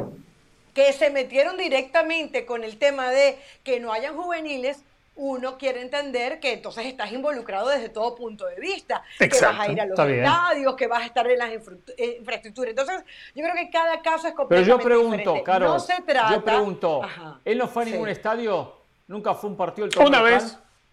Una vez vez. sola. No, Una Un vez solo sola. no lo sé. No, yo no puedo... Un partido en, la- en la capital y, ¿Cuántos y las meses por año bueno, pasa en. Venezuela? ¿Cuántas Twitter por año, cuántos imágenes, meses por año pasa en Venezuela? Yo no lo sé, yo no lo sé. Yo, o sea, yo, yo ahí hablaría desde el desconocimiento. Sí sé que hay una ausencia de, de Peckerman. La no sé si la misma que se le reclamó en Colombia, pero se habla de una ausencia de Peckerman. O sea, la gente que está allá habla de que no lo ven, de que no hay contacto con, con- con los jugadores. Ahora, lo del cuerpo técnico, puedo entender que va a ser una cosa paulatina. Cuando tú llevas a, a un nuevo puesto, es normal que llegues con la gente de tu confianza, con los que creas que te vienen bien. Además, he sabido que en todos los países está el tema de los bandos, entonces no sabes si contratando a uno te tiras en contra a otro. Yo creo que él tiene que conocer cuál es el contexto en el que se maneja y luego ir incorporando nombres, pero sí pienso que César Farías desde el respeto le está, está levantando la mano y le está diciendo, Peckerman, ap- a- aparece un poco más. Queremos verte en la escena Claro. futbolística venezolana porque no te estamos viendo. Y yo creo que eso no es un pecado. Él es un técnico, eh, por los antecedentes, de perfil bajo. Siempre Peckerman ha sido un tipo de perfil bajo, siempre. En todo sentido, hasta cuando Ajá. declara, que declara así, un tono muy bajo. Siempre ha sido de esa manera. No es un técnico que va a intentar mostrar. A algunos le gusta mostrar, hacer ruido. Hacer ruido para después que muchos consuman. Qué bien Peckerman, mire lo que hizo, mire dónde fue, mire cómo aportó, eh, lo que hace por los niños o lo que fuese.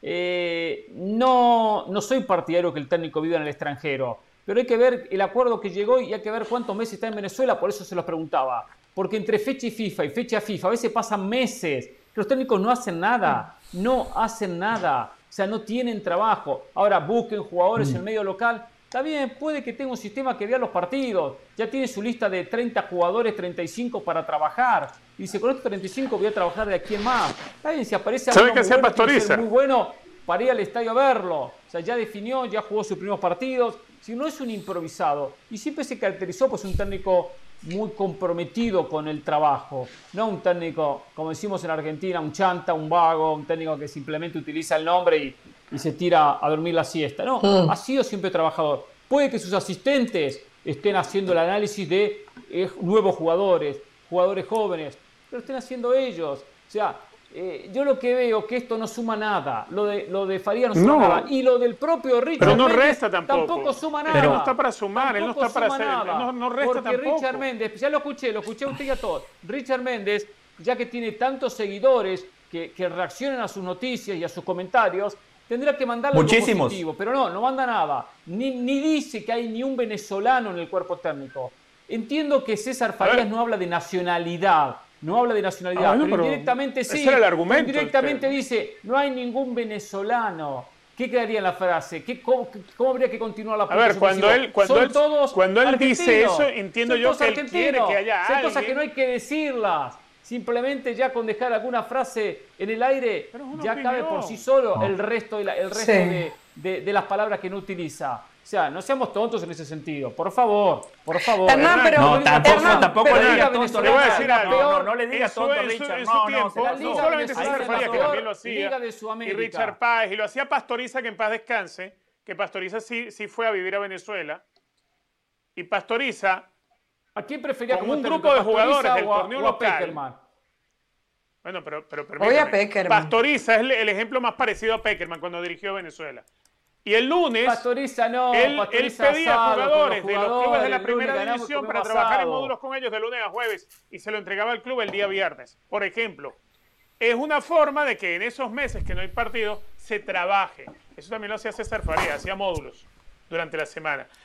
Eso, eso no está mal hacerlo. No está mal.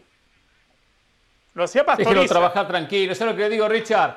Venezuela, Venezuela nunca jugó una Copa del Mundo. Venezuela Claro que no, futbolísticamente nunca claro ha hecho que nada. no. Venezuela, escúcheme, escúcheme, escúcheme. Tiene la peor liga de Sudamérica. La peor liga de Seguro. Sudamérica es la venezolana, ¿eh? Por debajo de la liga boliviana, ¿eh? La venezolana es la peor liga de. Venezuela, de, de- de- de Sudamérica. Por lo tanto, ahí agradezcan que Peckerman aceptó ir a, a dirigir. Oh. Ah, ahí, Mucho va a ahí, agradecer. ahí es Agradezcan, no, el papá, error. que bien caro está Ahí saliendo, es eh, el bien error. caro está saliendo. Ahí es el Y se le paga. Ahí Técnico mundialista. Agradezcan.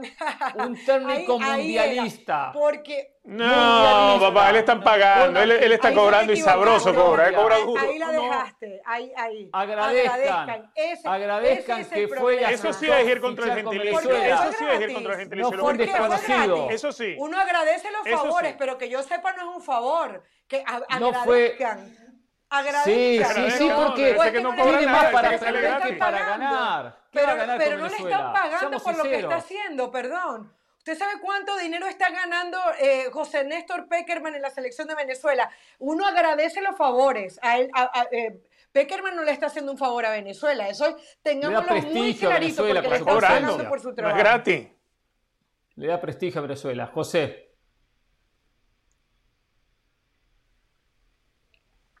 Grandísimo.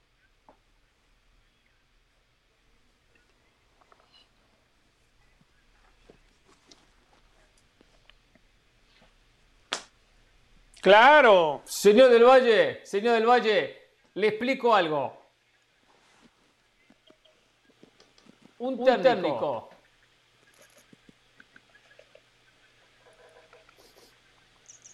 Un, un-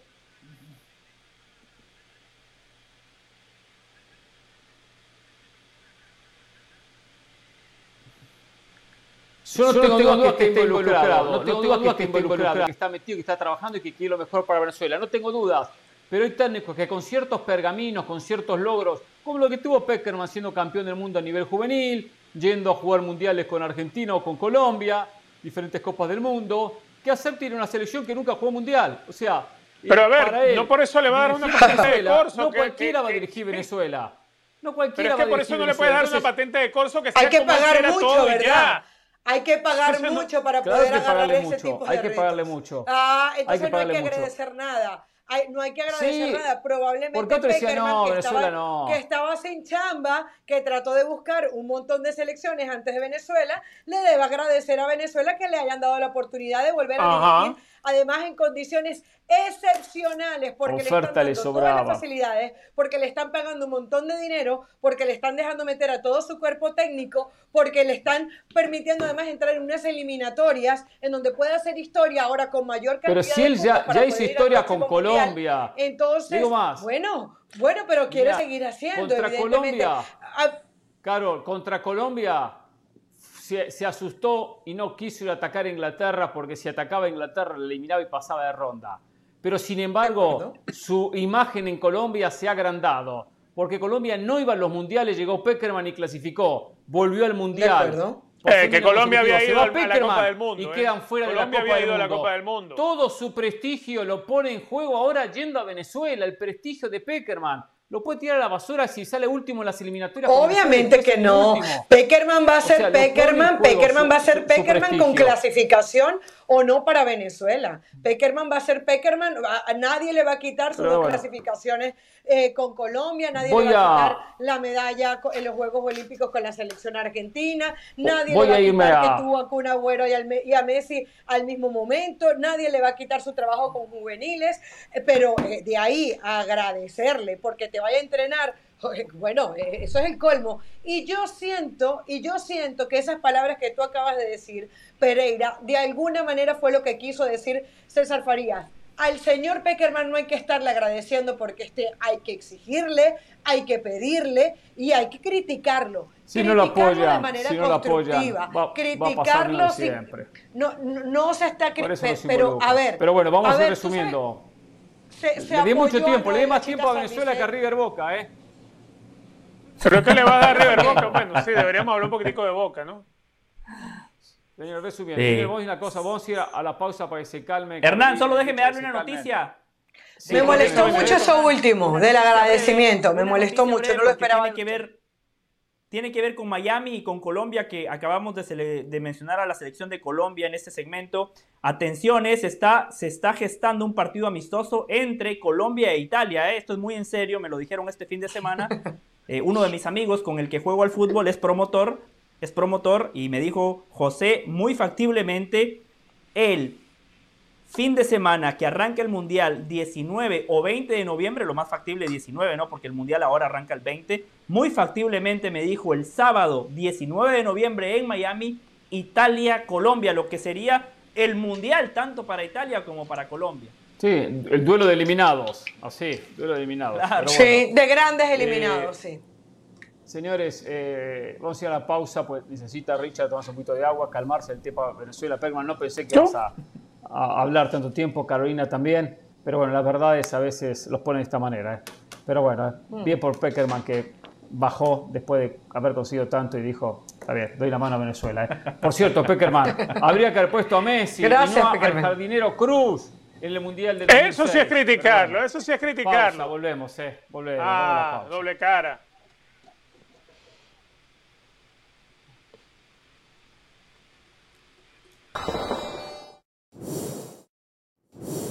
Para celebrar los precios sorprendentemente bajos de State Farm, te invitamos a disfrutar un nuevo episodio de Jorge Ramos y su banda. Disfrútalo y luego comienza a ahorrar con el seguro de auto de State Farm. Contacta hoy mismo a un agente llamando al 1-800 State Farm. Como un buen vecino, State Farm está ahí.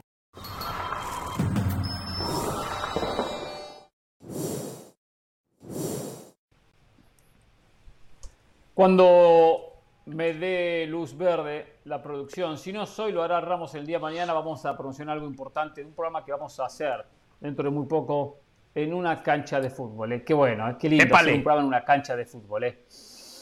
Oler el césped, el aroma a fútbol, es otra cosa. ¿Pero otra cosa. Evidentemente que tampoco hay tanto olor a césped ahí, pero bueno, pero bueno. Eh, es muy lindo, muy lindo hacer un programa en una cancha de fútbol. Señores, muy poco, dentro de muy pocos días eh, haremos ese programa. Usted no va a venir, usted no va a venir, eso está, eso lo decidimos. Yo no voy a va ir. No, no, no, no, no, no. ¿Y por qué no me usted invita? no, Usted no. Si yo me porto No, bien porque- contigo. No, no, no, no. Mucho. Deja, mucho deja que hable con Jorge, a ver si no voy a ir. Deja que yo hable con. Jorge, a ver. Solo le digo la producción. ¿Puedo, puedo promocionarlo ya? El error mío es, yo no puedo, yo tengo que hablar con el dueño del circo, no con los payasos. Yo hablo con Perfecto, Jorge. perfecto. El próximo, el próximo 23 de septiembre, viernes 23 de septiembre, vamos a originar Jorge Ramos y su banda desde el estadio.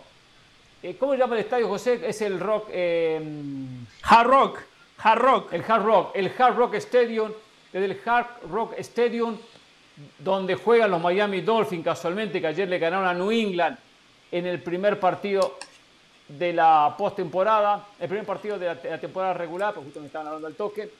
Eh, el partido Argentina-Honduras, Argentina-Honduras, eh, que Argentina viene con todo, eh, con Messi, con todas las figuras. Vamos a hacer el, el programa desde el estadio, en la previa de lo que va a ser el Argentina ante Honduras. Con Jorge Ramos en la conducción, con José El Valle. Y Carolina de las Salas va a estar en Los Ángeles, cubriendo Sí. el partido que van a disputar México-Perú ese mismo día, ese mismo viernes. En la ciudad de California estará Carolina cubriendo lo que va a ser el enfrentamiento entre México y Perú. Así que tendremos un programa espectacular Bueno. de estadio a estadio, ¿eh? con la previa El partido es el sábado previa de 24. México-Perú. El de México-Perú es el sábado 24, pero nosotros ya Ah, vamos perfecto. a estar desde días antes haciendo toda la previa del partido. Y después seguimos la gira con el México-Colombia en Santa Clara. Excelente. Eh, México-Colombia, perfecto, que van a jugar en Santa Clara. El partido es en Los Ángeles, ¿no es cierto? ¿El partido qué, perdón? México-Perú. El México-Perú es en Los Ángeles. Es en Los Ángeles, en el Rose Bowl, correcto. Ese va a ser. Ah, en el Rose Bowl. Muy bien. Después, entonces, en Santa Clara, el segundo partido de México. También Argentina juega contra Jamaica en Nueva York. A los pocos días habría que mandar a José El Valle eh, para ese partido. ¿eh? Muy bien. Eh, si quiere voy con José El Valle, no tengo problema. Yo también puedo ir. Vamos. A ver. qué bien la pasamos en Guatemala, Hernán, ¿eh? La pasamos en Guate muy bien, Hernán. Que por cierto, usted no me hizo lo que me hizo Carolina, ¿eh? Usted no me hizo lo que me hizo Carolina, ¿eh? Carolina me tumbó, me tumbó, ¿eh? A la producción y a mí. Nos hizo trampa a la hora de pagar un almuerzo, ¿eh? ¿Por qué? ¿Qué pasó? No entiendo. Y porque, porque dijo, no, vamos a dividir, que no sé qué. Mire, ella dijo, vamos a dividir de manera equitativa. Carolina pidió entrada, nadie más pidió entrada. Carolina pidió postre, nadie más pidió postre. Y encima dijo, vamos a dividir y la propina nos la clavó a nosotros. Hernán Bryan, Pati y yo tuvimos que pagar. Carolina nos tuvo. Qué bárbaro, qué bárbaro. Pero bueno, mentira, al partido Argentina-Jamaica, y le pido la producción, habría que mandar al señor Richard Méndez por lo menos está, está cerca de Nueva York, para que esté en la previa de ese partido amistoso. ¿eh? Yo, lo hablo con Jorge, yo lo hablo con Jorge. Le gusta tanto Argentina a, Richard que, bueno, por lo menos... Eh, a cuidado si a Jamaica no, le da una sorpresita, ¿eh? A los jugadores que fueron dirigidos por Peckerman, después te puede hablar con ellos para preguntarles un poquito cómo fue Peckerman como técnico. ¿eh? Algunos tienen experiencia de haber sido dirigidos por Peckerman. Sí, sí, experiencia tiene. Eh, a ver, mañana eh, vuelve la Champions. Mañana segunda fecha de esta ronda de grupos. Mañana hay partidos interesantes. Acá tengo el calendario de encuentros. Eh, después lo vamos a analizar por arriba. Juega el Sporting de Lisboa contra el Tottenham, duelo de equipo ganadores. Juega el Victoria Pilsen contra el Inter. El Inter que tiene que ganar a la República Checa porque perdió como local. El Bayern Leverkusen juega contra el Atlético Madrid. Eh, el Bayern Múnich contra Barcelona. El Porto ante el Brujas de Bélgica. Liverpool ante el Ajax, muy buen partido en la previa, Liverpool obligado a ganar como local. Y el Marsella, el Olympique de Marsella recibe al Eintracht Frankfurt, dos equipos que perdieron en el debut de esta, de esta Champions. Em, pero un partido que llama la atención de esta lista que daba, sin dudas, es el partido entre el Bayern Múnich y el Barcelona.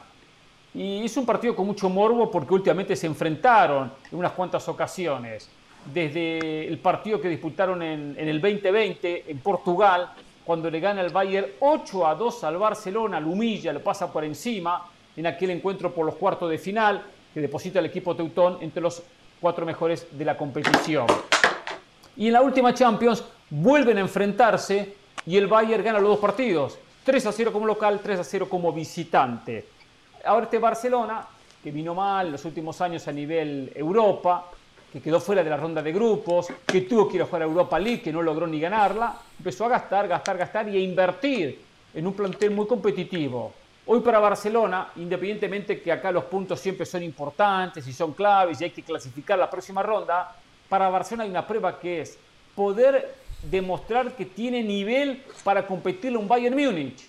Sé la importancia de los puntos y es prioridad los puntos, pero para Barcelona es muy importante está a la altura de un Bayern Múnich. Hoy como plantel está a la altura, al punto que Xavi sabe lo importante de este partido, que puso muchos suplentes contra el Cádiz, sabiendo que iba a guardar a Dembélé, que iba a guardar a, Lewandowski, a, a Condé, jugadores titulares mañana contra el Bayern Múnich, sin dudas. Jordi Alba, sabiendo que es un partido donde Barcelona tiene que empezar a recuperar Jordi Alba no sé, ¿eh? Sí, Valde, yo creo que por experiencia Jordi Alba puede estar por encima de Valde, pero bueno, está bien. No, yo le iba a decir Marcos Alonso. Comparto ah, bueno, Marcos Alonso también, sí, es verdad. No puede jugar Bellerín incluso por la derecha. Es verdad, sí, que Bellerín jugó, eh, jugó contra, contra el Cádiz. Pero bueno, puede haber claro, Yo creo que Bellerín puede ser titular. En, el armado. Lo que voy que en general puso unos cuantos suplentes, pero para Barcelona es muy importante dejar esa sensación que puede competir. No porque gane el partido hay que ponerlo como el gran candidato a la Champions, no. Ni tampoco porque pierda el partido hay que decir que este Barcelona no va a ganar la Champions, porque tiene alguna chance de ganarlo, la tiene. Pero sí es importante en lo futbolístico volver a competir con los poderosos equipos europeos y en lo futbolístico demostrar que puede estar a la altura, aunque pierda el partido. porque últimamente era humillado contra un Bayern, Bayern Múnich, humillado. 6 a 0 el global tras 180 minutos en la última ronda de grupos. Y por supuesto, Mm. y la vergüenza de irse a jugar a la Europa League y no meterse en octavos. 8 a 2 en aquella edición del 2020. Hoy Barcelona deja otras sensaciones y mañana es muy importante un termómetro para ver dónde está parado el equipo de Xavi. Yo, yo sí le puedo decir a la gente sin ningún problema, este Barcelona no va a ganar la Champions, a diferencia de lo que piensa Oh. mi compañero Hernán O sea, Pereira, Chivas a no quien gana la Liga. mucho, a quien respeto Barcelona mucho, no pero la Champions. No, no, no, perdón, la Liga, la Liga sí, la Liga sí la puede ganar. No, este dije- Barcelona, dije Chivas no gana la, la Liga, Liga sí la puede ganar. Del autor Cruz Azul no va a ganar. Claro, 23 años, 23 años tuve la razón, claro. Después usted sabe, siempre está la excepción a la regla. Hasta que no hay ningún tropezó. problema, pero Tropezó fue 23 con el años, pico así ¿cuándo para el piso. Claro, claro, pero, pero a diferencia Atlas, de ustedes. también. El Atlas tampoco, ¿no es cierto? ustedes, Atlas tampoco, vienen, ¿eh? Ustedes vienen, ustedes vienen y me pasan factura, pero ustedes no ofrecen un pronóstico. Ustedes no se animan. ¿Cómo que no? Ustedes Yo- siempre dicen. Yo lo digo antes. Ustedes siempre ¿Quién pone a dicen. Barcelona como candidato? Yo lo pongo como candidato. Yo lo pongo como candidato para ganar la Copa del Rey. Imagínese lo que dice Méndez. Es candidato para ganar la Copa del Rey, claro que sí. Sí, O sea, claro, para usted mañana no le compita a Bayern Múnich. Mañana no tiene posibilidades de, de hacerle partido al Bayern Múnich. No digo ni ganarle o empatarle, de hacerle partido al Bayern Múnich. No tiene posibilidades mañana. Pregunto, Sí. José, Richard, Sí Carol. tiene, pero no va a suceder. El Barcelona mañana Sí. para mí no pierde. Para mí el Barcelona mañana no pierde. El objetivo del Barcelona tiene que ser, como primera medida, no pasar vergüenza, por los Exacto. antecedentes que bien mencionó Hernán Pereira. ¿Cómo Segundo, vergüenza con el tratar plantel de que competir. tiene? Tratar de competir. Bueno, la Y en pasó teniendo a Messi. posible, y en la medida de lo posible, sacar un buen resultado que sería un empate. Mañana yo al Barcelona no lo veo ganando. Va a ser el primer partido serio que va a tener este nuevo proyecto de Xavi Hernández, de las palancas, de los nuevos refuerzos que han marcado la diferencia. Sí, contra rivales inexistentes, contra equipos medio pelo. Este Barcelona Los mismos que le ganan al Madrid, ha ¿no? sido puesto a prueba. Mañana Los mismos, van a jugar los mismos que le ganan al Madrid. en Alemania. Claro, pero el Madrid, el Madrid sí fue puesto a prueba, Hernán, en la Champions pasada. El Madrid ya jugó una final de UEFA Bueno, de, de la Pero Supercopa espere, espere, de Europa y la terminó Ya- ganando. para el caso, Xavi también fue puesto eh, a prueba contra el Real Madrid, le metió cuatro. O nos olvidamos de ese Sí. capítulo. Barcelona 4. No, no se olvide ese capítulo. Lo que pasa es que es muy fácil tirar el 4 a 0 sin, sin hablar del contexto, ¿no? Del contexto donde Luca Modric era un falso 9 porque no estaba Benzema. O sea, si lo, si lo quiere decir así, bien, pero no lo, no lo puede sacar del contexto del partido. Yo- pero yo no sé por qué Hernán, Hernán pone al Madrid y al Barcelona en la misma altura cuando hablamos de que este Barcelona no ha sido puesto a prueba. No, no los podemos poner a la misma altura, Hernán. Usted menciona así un partido Pero si aislado. usted me dice que puede ganar la Madrid- Liga. Donde el Madrid no se jugaba absolutamente nada. Sí, sí, No, sí, pero si estamos hablando de Champions. Usted me mete la Liga, ganar la Liga. ahora me mete ¿A al Real Madrid. ¿Quiere hablar de la ¿Al Liga? ¿Quiere hablar del Real Madrid o quiere hablar del Barcelona en Champions? No, no, no, no, no, estoy hablando del Barcelona, pero si usted me dice que Barcelona no puede, puede, ganar la, puede ganar la Liga, la Liga se la gana el Madrid. Entonces el Madrid lo ponemos arriba para usted del, del Barcelona. Pero cu- cu- cuando juegan, juegan la Liga, el Barcelona lo ponemos por encima de- del Madrid. Hay una incongruencia ahí. Hay una incongruencia. Le mencioné, le mencioné la liga porque usted dijo, no, José dice que el Barcelona no puede ganar la liga. No, no, no, yo no había dicho eso. Yo le estoy diciendo que la No, Champions no la puede ganar. La Champions no la puede ganar y la liga sí la puede ganar y le voy a explicar por qué. Muy sencillo. Porque contra el Real Madrid nada más juega dos partidos. A todos los demás equipos, en todos los demás partidos con el plantel que tiene, el Barcelona debería de ganar. Y vamos a suponer que los gana todos, como el Real Madrid los gana todos. Pero después el Barcelona empata uno y gana el otro, es campeón de la liga. Por eso la puede ganar. La Champions es un animal distinto. La Champions en un partido de 180 minutos contra un Bayern Múnich, contra un Manchester City, contra un Paris Saint Germain, contra un Real Madrid, incluso podríamos sumar a Liverpool de Jürgen Klopp, a este Barcelona. Yo no lo veo, por eso digo que lo de mañana va a ser una buena prueba, porque este Barcelona que por momentos ha goleado, por momentos ha gustado, que se ha visto bien, no ha jugado con equipos de su categoría, ha jugado contra equipos medio pelo, por eso yo mañana al Barcelona no lo veo ganando, lo veo nuevamente sufriendo, porque mañana va a enfrentar a un equipo colectivamente mejor trabajado, con un técnico que tiene más tiempo trabajando, con individualidades probadas en el contexto mundial y en el contexto de partidos de Champions contra un Barcelona joven que habrá que ver cómo juega con la presión que ahora sí tiene de ganar y de competir de buena manera. No me convence, mm, pero bueno. A ver, Carol. Hernán, Hernán, Hernán, a ver, yo creo que el Barcelona nos ha dado las suficientes muestras como para pensar que mañana vamos a ver un partido parejo y un equipo competitivo. A mí me sorprendería mucho si el Bayern le termina dando un baile al Barcelona el día de mañana.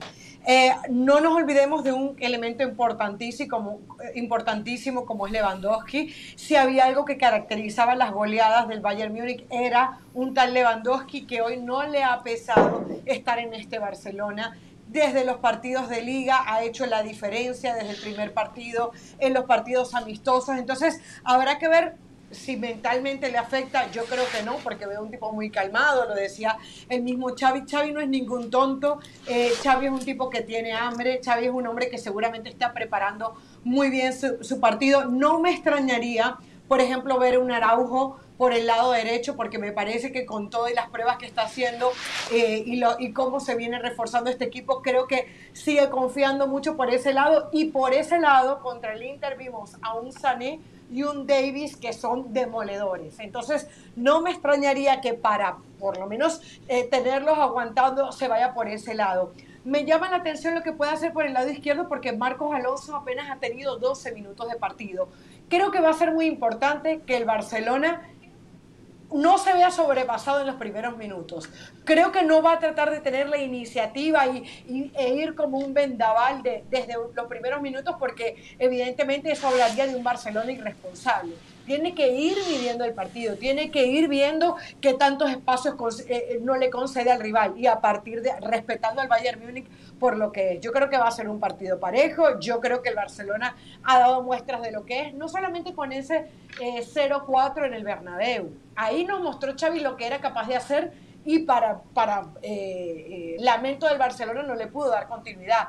Pero este equipo tiene la idea de ese equipo que le ganó 0-4 el Real Madrid, ya mucho más repotenciado, con hombres que ya conocemos, como Koundé, como Lewandowski, como un Dembélé que está jugando un excelente fútbol. Entonces, yo se veo un partido parejo y, te digo, me sorprendería que el Barcelona le pasen por encima mañana. Uy, se pone la vara muy alta, ojo, con el compromiso que está poniendo el Barcelona. A ver, yo sigo viendo un Bayern que es superior a este Barcelona. Creo que el, el primer objetivo de Barcelona es no venirse humillado. Si consigue un empate sería realmente algo que sepa a victoria para el Barcelona. Primero por lo que ha significado el Bayern y por lo que todavía es el Bayern, que volvió a empatar el fin de semana pasado, sí, pero lo empató con un equipo con bastantes rotaciones. Eh, hoy ciertamente Lewandowski no está en el equipo bávaro, está con los catalanes, Lewandowski viene haciendo goles ciertamente, pero se va a enfrentar con un equipo que en su plantel tiene mucha jerarquía europea, mucha, y mucha jerarquía de la que hoy al Barcelona le da terror, le da pánico cada vez que le toca enfrentarlo. Yo, sinceramente, creo que es un partido que, si bien con la presencia de Dembélé la gente se puede ilusionar, esa conexión de Dembélé y Rafinha con Lewandowski y todo aquello, igual yo sigo viendo enfrente un, Bayern que es, es un equipo para temerle, para temerle. Hoy las dudas que tiene Barcelona por los laterales, yo creo que de pronto va a jugar Bellerín, pero podría ser Araujo, creo que lo del uruguayo es brillante, aunque me, sigo inclinando por la presencia de Bellerín para el, para el once titular de, del partido de esta semana. En el Bayern no existen esas dudas, en el Bayern juega Davis, por ejemplo. Eh, en el Bayern no hay dudas de cómo va a armar o estructurar de mitad de cancha hacia adelante, ni cuál va a ser el esquema que sí, que, que, dio una linda demostración. es una duda que tenemos nosotros. Claro, pero a ver, hizo, una, hizo una linda demostración Xavi, con la Copa 4-0 que le ganaron al Madrid.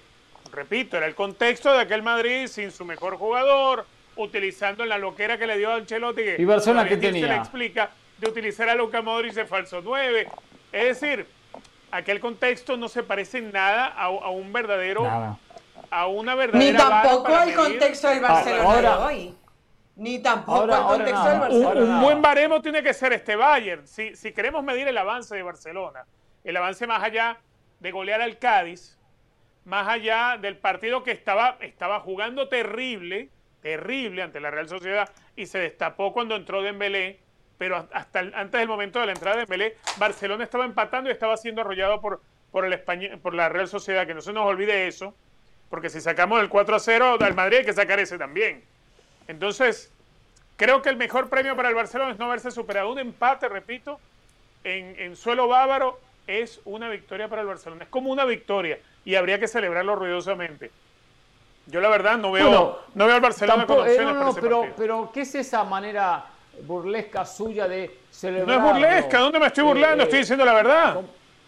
No, no, no, no. Barcelona no puede ir a Alemania, jugar con el Bayern, empatar y, y- y celebrarlo como dice usted, haciendo mucho ruido por, por el A empate. ver, pero usted se acuerda. O sea, a ver, ya va, ya va, ya va, ya va, ya va. ya va. O sea, no es porque eh, sea Barcelona. sí. Usted me lo dice porque es Barcelona. Porque que yo sepa, cuando perdieron 2 a 1 con el Sí. Madrid, bajó la porta y casi, casi que, que estaban lanzando cohetes dentro del vestuario porque había ganado la Copa Respeto. Vamos, vamos a estar claros. Que habían Sí, sí, pero ese porque perdieron 2 a 1 Barcelona, con el Madrid. hombre por ¿O se hombre, olvidó de eso ya. ese Barcelona era, era eh, un equipo de kindergarten, era un equipo súper Ah, juvenil, sin experiencia, no estaban todos estos jugadores que han llegado ahora, no estaba Rafinha, no estaba Lewandowski, no estaba eh, Koundé, eh, eh, no estaba Marcos Alonso. Y Pero todo festejaron un- una derrota. ahora. O sea, Festejaron una derrota. Barcelona festejó una derrota. Una derrota. festejó que compitió en ese partido, que llevó un No, partido a la si mal no recuerdo, que, que fue por larga, 2 a 1 y no que le pasaron por arriba con al 4 o Madrid. 5 goles. Cuando esperaban en esta mesa, esperaban goleadas, esperaban en esta mesa la goleada del Real Madrid. Bueno, se Ante un ganaron la Copa Respeto, pues, por decirlo de se otra manera. Para ellos fue la Copa Respeto. Bueno, la Copa Respeto tiene que que ser no salir goleado goleado. mañana frente al Bayern. Si se puede empatar y si se lograra ganar, Fue el que yo le dije. Bueno, estaba aquella vez que estaba en Madrid. En Barcelona, perdón, en la previa de partido. Después muchos se sumaron a esas, a esas goleadas. Yo lo que me parece, yo le pido por favor que el cliente del Madrid quede de lado, quede de lado durante estas tres horas. O sea, eh, Del Valle utiliza humillación. Eh, Richard Méndez utiliza humillación. No creo ¿Cuál? que el Barcelona vaya a ser humillado. No creo, nunca hablamos de ese término, pero como se agarran del 8 a 2 de hace muchos años, entonces traen a colación aquella, aquella goleada, cuando son equipos diferentes, técnicos diferentes, situaciones diferentes. No va a humillarlo siempre el, el Bayern al Barcelona cada vez que lo enfrente. Entonces, Entiendo que es un equipo más sólido el Bayern, lo entiendo, eh. ojo, eh, es más sólido. Aparte una continuidad. ah, caramba, algo tiene.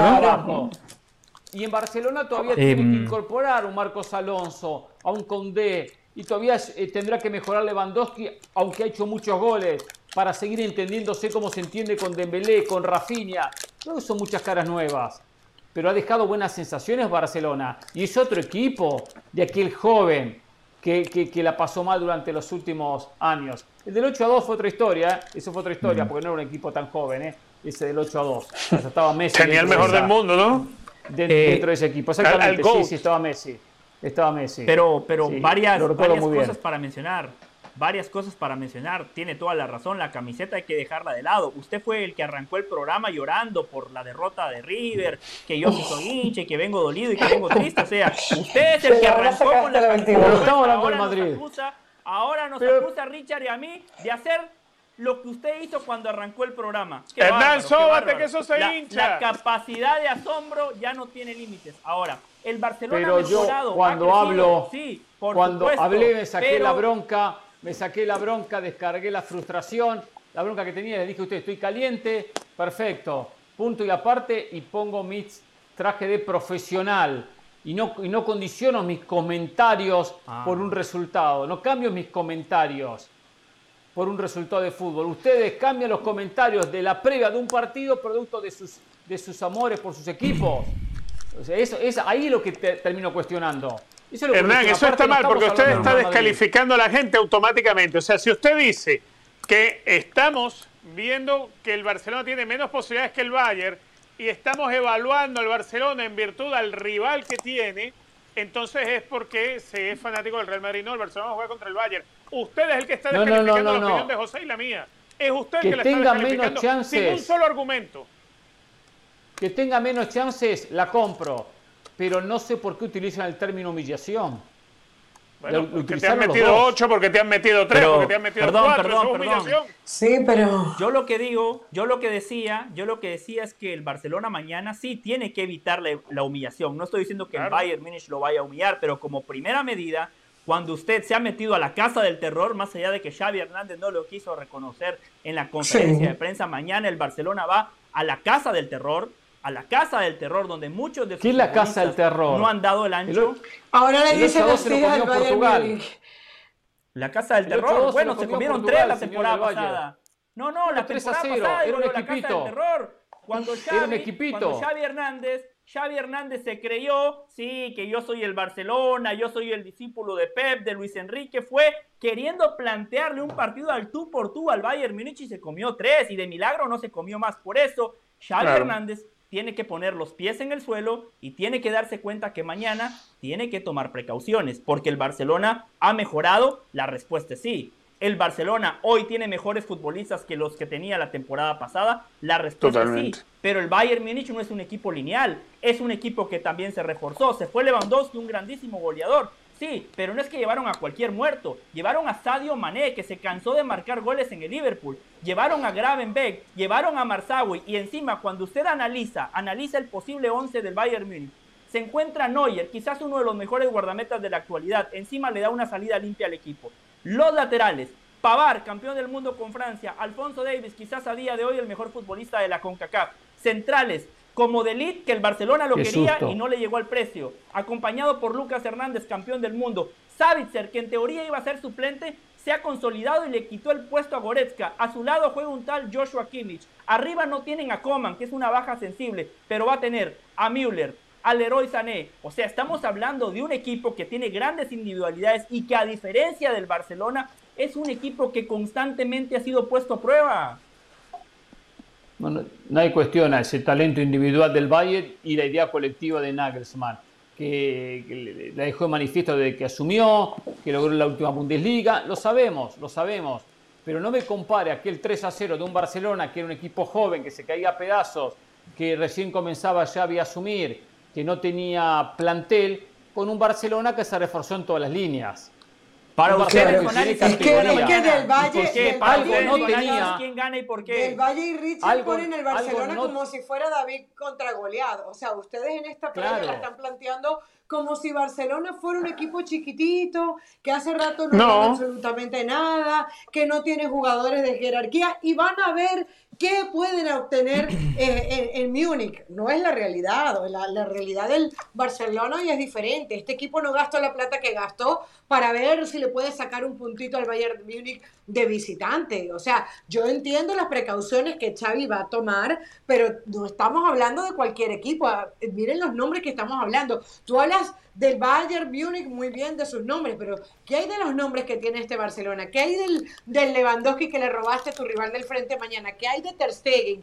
¿Qué hay de Araujo? ¿Qué hay de Busquets, uno de los mejores cinco? ¿Qué hay de Dembélé? Para ¿Qué hay usted, de ¿quién gana ¿Qué hay mañana? Gavi? ¿Por qué? ¿Qué Para usted. Yo te, Para yo usted, te ¿quién dije, gana mañana y por yo qué? te dije que yo te dije que el Barcelona mañana yo creo que no pierde. Eso lo dije muy claramente. Y tú dijiste que Ah, creías bueno. que el Barcelona no ganaba. No, Yo no, se lo digo muy claro, José. Yo le digo muy claro. A ver, si tengo que poner un favorito, lo pongo al Bayern Múnich. Pero no Ahí pensando está. en Pero que hasta- tú mismo lo no reconoces, en entonces ¿Te ya- cuenta, Richard? Yo no entiendo. Tantas vueltas para venir no, a no, nuestro no, terreno. no, Claro, no. porque, a ver, sea, el, el argumento vuelta, del- no. de la jerarquía No y lo fuerte que se ha armado el Barcelona, no sé qué, no puede ser, no pierde, Terminaron. o no puede ser, La verdad- yo, yo creo que gana el. Bayern, ese no puede ser el No, que no lo creo. terminaron las vendedoras del mercado, terminaron. Lo que yo no, puede ser, Hernán. no, no tengo ninguna duda que Hernán. mañana no hay goleada. No hay goleada, no hay humillación. Bueno, eso es un triunfo. Eso es lo que les digo. No hay humillación. Eso es un triunfo. Porque acá vienen los dos a encabezar su comentario. Lo primero que tiene que evitar Barcelona es la humillación. Mañana no va a haber humillación. Puede Claro. que gane el Bayern, Pero sí claro puede que el que- Bayern. Entiendo A ver. que Marcos Alonso, eh, recién le decía, creo que Carlos tiene 12 minutos en el Barcelona. Acaba de llegar. Sí. Koundé llegó y no podía jugar por los, por los problemas de, de la masa salarial. Masa salarial. ¿Cuántos partidos tiene? Tres, cuatro partidos en el Barcelona. Entiendo que hay una acople de jugadores que todavía Barcelona no llegó a su techo futbolístico con este plantel. Es entendible y es lógico porque las cosas se hicieron mal, porque los jugadores llegan con un campeonato ya iniciado Claro que eso está mal, por supuesto, y no es lo ideal. Lo ideal es tener los jugadores en pretemporada y trabajarlos todos juntos. Pero de ahí hablar humillación, no, no, no. No es un partido para. Pero nadie ha hablado de que lo van a humillar. No, y, y, y, a ver, y hablan de humillación. De argumentar para descalificar a los demás. La humillación. Claro. Pero escuche, escúchese a usted mismo, escúchese a usted mismo, Hernán. Evitar la humillación, no estamos diciendo que va a ser humillado mañana. Las goleadas no se planifican, las goleadas se gestan, producto de distintas situaciones que se pueda presentar en un partido de fútbol. Ni en aquel Barcelona pobre, ni en aquel Barcelona inferior, yo no pronosticaba una goleada de 8 a 2, para nada. O sea, es más, que 8 a 2 no la posibilidad de la humillación. Ahora, en el favoritismo mañana en Alemania, partido de Champions, el claro favorito es el Bayern Múnich. El contendiente al título para ganar la orejona es el Bayern Múnich.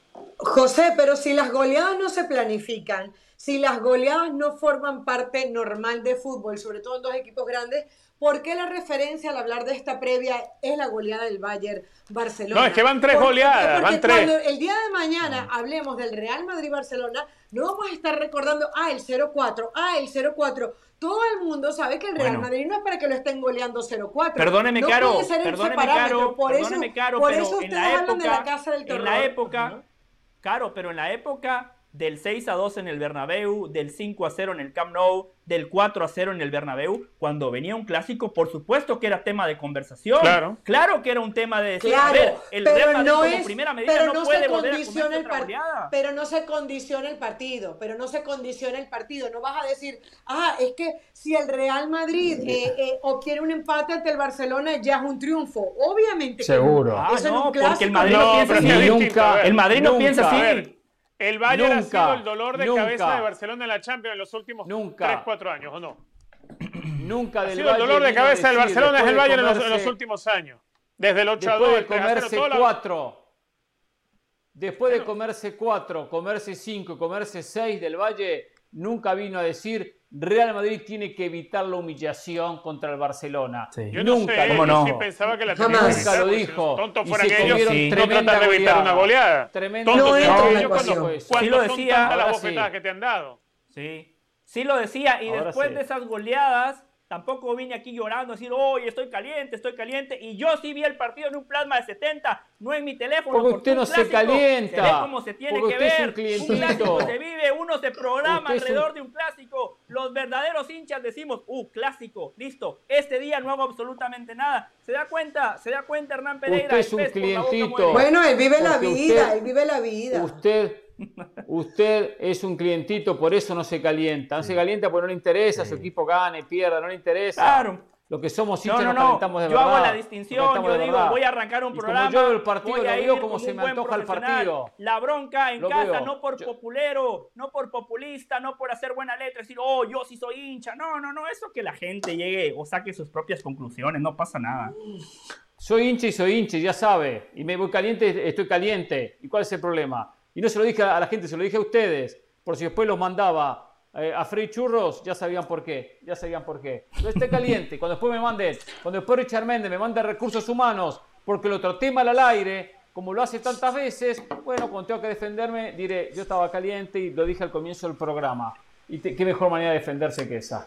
Sáquese A la ver, camiseta, Hernán, es lo que tiene que hacer. Empiece por ahí, sáquese la camiseta. Solo le quería decir algo de fútbol, Hernán. Un tema, un tema de fútbol, por lo que decía Caro, de Araujo como lateral por derecha. Primero que todo, tiene que buscar un lateral que defienda bien. El único partido donde jugaron Cundé y Araujo juntos, que fue contra el Sevilla, el lateral por derecha fue Cundé. Y Araujo jugó de central, al lado de Eric García. Entonces, eh, para mí, las dudas pasan por eso. ¿Quién va a ser el lateral por derecha? Los dos van a jugar. Araujo y Cundé, los dos van a estar en el 11 titular. Para mí la duda pasa por ver cuál de los dos defiende por derecha. Y ahí Xavi va a tomar en cuenta lo que decía Caro. ¿Quién está en condiciones de defender mejor? Por ejemplo, en el clásico del 4 a 0, Araujo jugó como lateral por derecha porque por ahí se mueve Vinicius. Y el uruguayo al brasileño se lo comió en dos panes. Lateral por izquierda, lo que decía Hernán, la experiencia. Ahí voy a tener a Jordi Alba y a Marcos Alonso. Marcos Alonso defiende mejor. Y yo creo que va a jugar Marcos Alonso o si no va a jugar Valdés porque viene siendo el titular. Por eso yo decía, tomar precauciones. Xavi sabe que no puede salir como en el partido de Champions de la temporada pasada. Le dijo, ah, somos el Barça.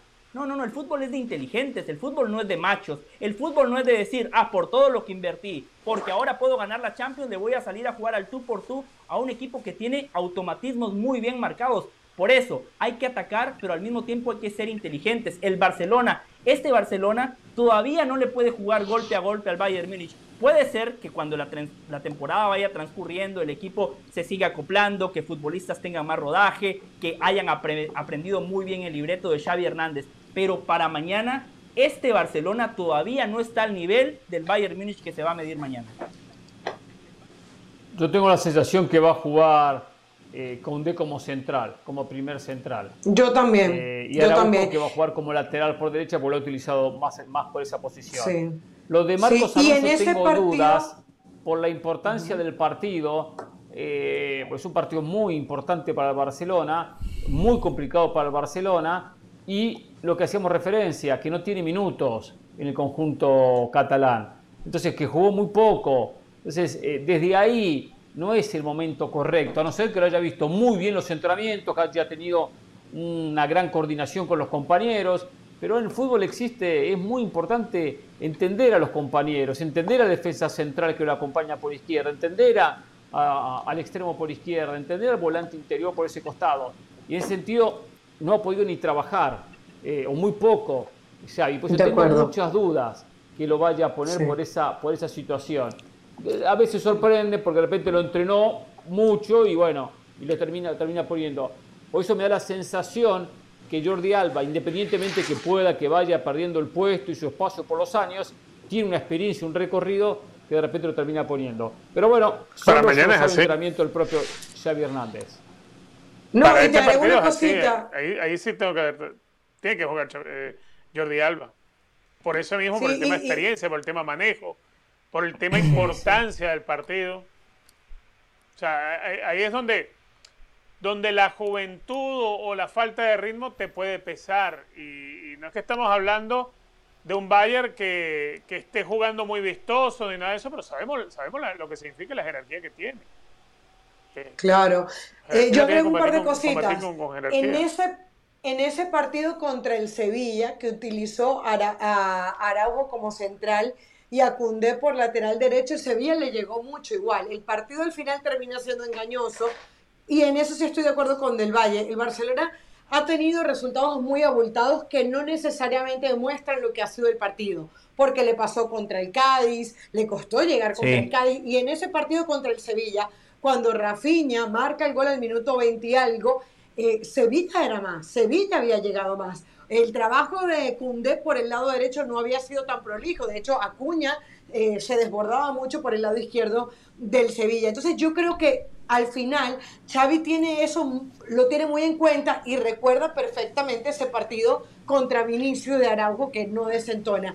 Y con respecto a lo de Jordi Alba, yo creo, Hernán, que la única manera que no ponga Jordi Alba como lateral izquierdo es que físicamente vea que se le puede acabar muy rápido la gasolina que sienta que puede ser desbordado físicamente, pero por jerarquía, por mentalidad, por centros, por lo que, por, por los ataques, por, por esa confianza que tú decías, relación no solamente con la raya, sino con sus centrales, yo creo que se va a ir por Jordi Alba. Bueno, habrá que ver qué pasa. Partidos interesantes, sin dudas, de la jornada de mañana. ¿Y algo que quieren agregar los otros partidos? Decía yo, Liverpool, haya su partido interesante, Liverpool tiene que reaccionar. Sí para no complicarse en la Champions, sin dudas. Y es como, como un casting para Edson Álvarez, Hernán. Hasta hace poco el Chelsea lo quiso buscar, sea mañana juega contra un equipo de Premier en Anfield y lo que usted decía, un equipo de Jürgen Klopp obligado a reaccionar y también a ganar, porque en caso de que no saque una victoria mañana, eh, se le puede complicar. el Inter es clave, el Inter es clave que gane en República Checa y al Inter le conviene que el Bayern Múnich le gane al Barcelona. Claro, eh, exactamente. A mí me da mucha curiosidad porque a pesar de que se fue Ten Hag, este Ajax sigue siendo un equipo de propuesta, evidentemente ya por la escuela Ajax, que toca el balón, que a pesar de que los intérpretes cambian, la idea de juego es la misma y Liverpool no se suele sentir tampoco tan cómodo con esto.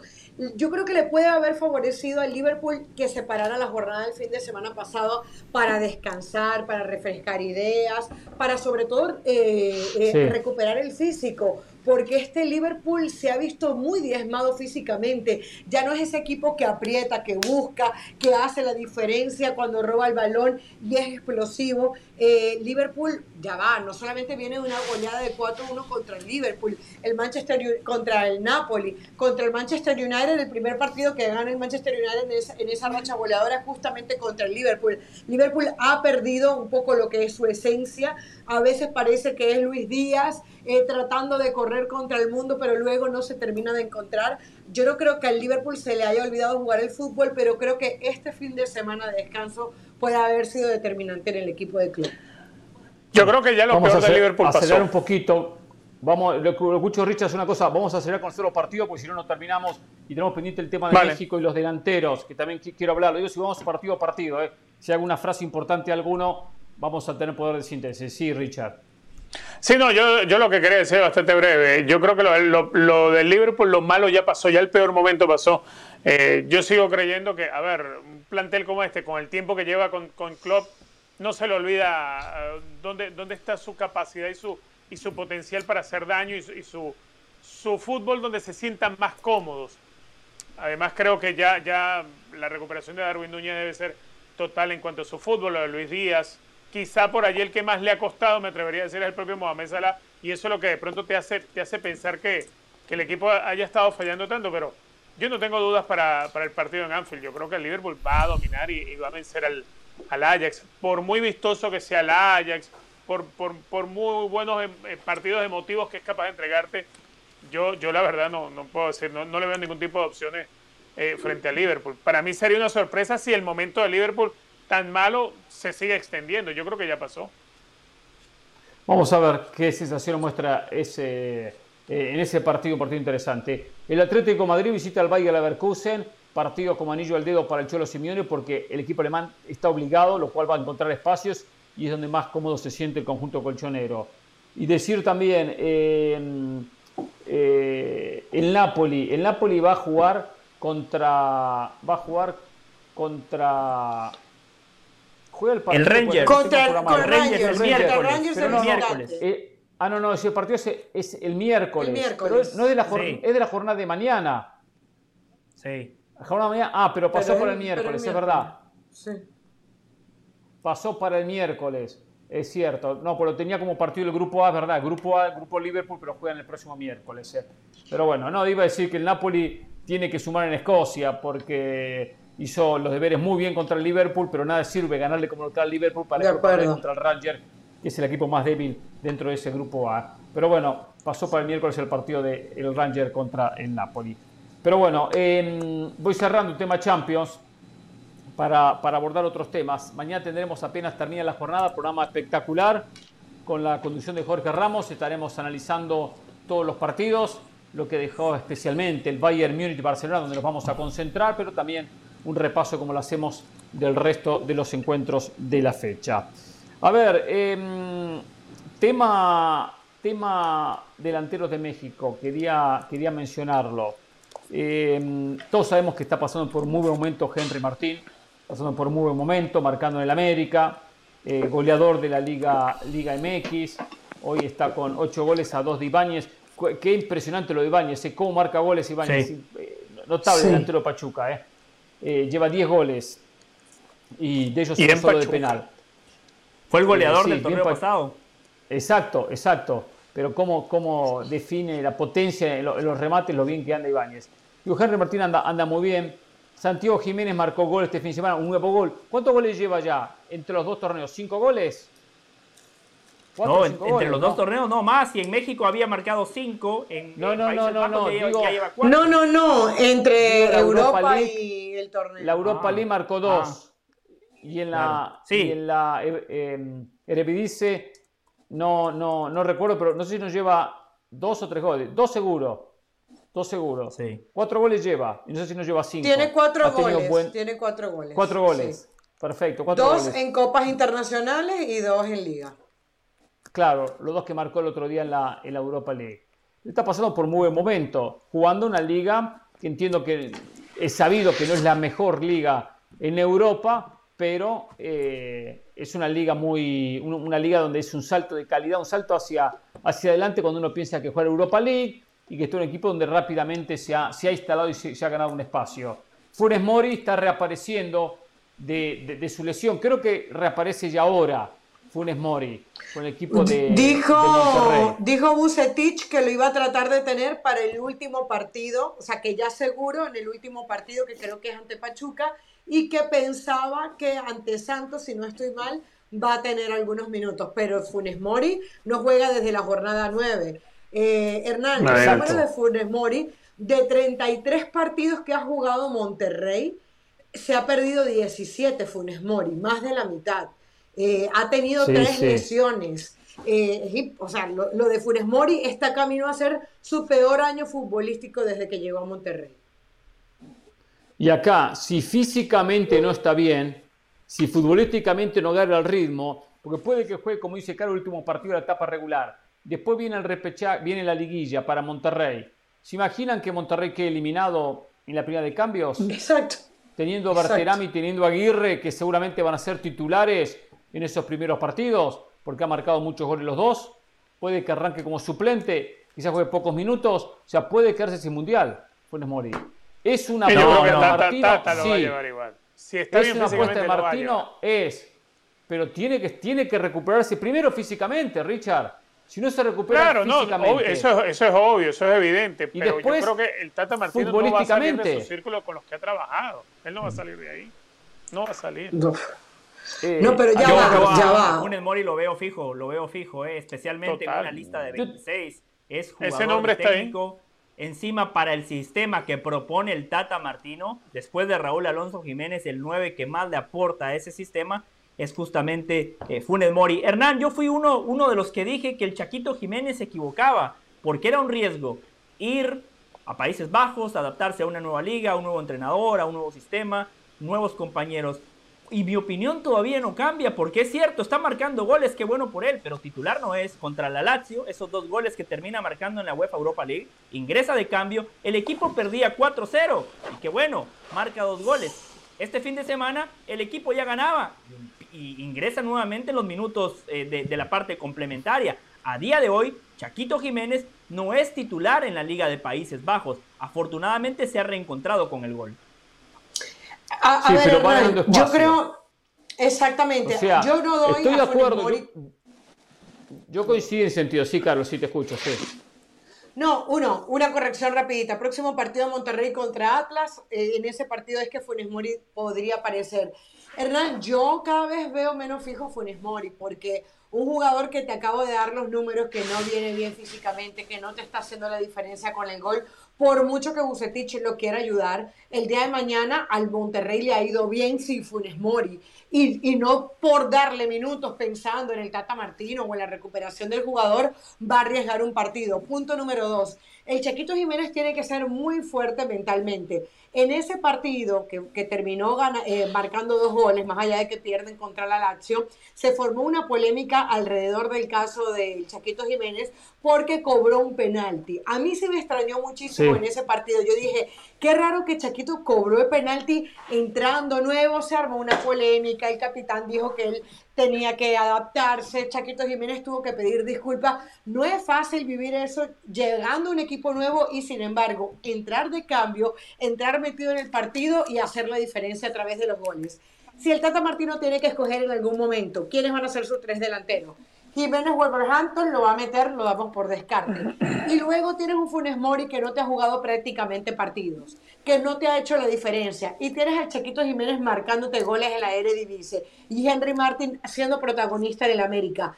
¿Creen ustedes que se va a quedar sin alguno de estos dos elementos? Ya cuatro delanteros sería demasiado. Yo creo que el Tata Martino, por más que respete el proceso, no es tonto. Y a Henry Martin y al Chaquito también los ha tenido en su proceso. No es que le son ajenos. Yo creo que le están ganando mucho terreno a Rogelio Funes Mori. Yo en la forma que conozco que trabaja el Tata Martino y, por como lo vi trabajando en Atlanta United, es un técnico muy de la base de su plantel, muy de la base de su plantel.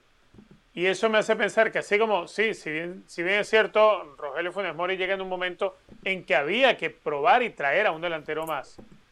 El Tata no creo yo que lo vaya a dejar por fuera ya a estas alturas. Más allá de eso, de la falta de ritmo, de lo que sea, porque es uno de los jugadores de los que, de los que para el Tata Martino forma parte de esa base. Y sabemos que el Tata Martino, si algo ha sido, es pragmático con su grupo, es cerrado con su grupo, cerrado. ¿Cuántos jugadores pero, pero Richard, Richard y, y, no hay manera pero ni que Henry lo Martín, mire de reojo? Pero Henry Martín también ha sido parte de su grupo. Claro, o sea, pero, y Santiago Jiménez a ver, en menor yo, le salvó seis puntos contra Jamaica. Pero que su confianza está, está, está, en ese caso Funes Mori no, no sale de la confianza del Tata Martino. A ver, acuérdense cuando Bielsa, por ejemplo, lleva a Canilla al Mundial y no juega Canilla. Pese a todas las críticas que había. Bueno, de ese estilo es el Tata. Ese es su grupo. Ese es su grupo no, y está bien. trabaja. Eso es lo que, más allá de, de ser un proceso y que él acostumbra a respetar el proceso, sí, pero es el núcleo de jugadores, del técnico, y Funes Mori está en ese núcleo y está firme más allá de que físicamente no esté, y todos coincidimos, tal vez debería ser para otro ese lugar. Yo creo que para el Tata eso no tiene discusión. Lo yo, también lo veo en el Mundial. yo veo, eso no hay discusión. Yo, veo a Funes Mori en el Mundial. Yo hacía la pregunta por lo siguiente. Si no juega, si no se mejora físicamente, si no tiene el ritmo de competencia, porque Aguirre y Berterame son titulares en Monterrey, y de repente se recupera físicamente pero no juega, o Monterrey que ha eliminado muy temprano en la liguilla, entonces llega sin minutos y si Jiménez sigue ganando espacio y de repente termina como titular, encima Jiménez tiene una ventaja, va a jugar hasta los últimos días previo al Mundial, porque no para la, no para el torneo en Países Bajos, o sea, no para, o sea, para el Mundial, pero quiero decir, eh, eh, en México hay equipos eliminados que quedan mucho antes del Mundial fuera de competencia. Sin actividad. Y, los finalistas, bueno, los que más partidos tendrán, los dos finalistas, el resto no tanto. bueno, tendrá, que, tendrá, que, trabajar por, su cuenta Funes Mori. Yo veo a Funes Mori en el Mundial. Está bien, que no es lo mismo. Me imagino que igualmente lo puede recuperar y le puede dar partidos amistosos o lo que sea. Que tampoco son tantos amistosos. La sensación es que eh, no solamente le da de minutos, sino que, que recupere su ritmo de competencia que, llegue bien al Mundial, de repente no llega en óptimas condiciones físicas o futbolísticas. Y ahí es donde eh, ponía la pregunta, ¿no será que lo propio Martino lo cuestione y diga, pero tengo este que anda mejor y este que anda muy bien? Tres delanteros. Y ya tiene a Raúl Jiménez mal. Y ya tiene a Raúl Jiménez mal. Exacto. Y Raúl Jiménez, no sé, ahora, ahora, ahora con la llegada de Diego Costa, no sé cuánto va a Raúl Jiménez. Sí, sí, pero Ruiz Jiménez es fijo. ¿eh? Ruiz Jiménez va al Mundial sí o sí. Eh, Richard, no sé qué claro, va al Mundial sí o sí.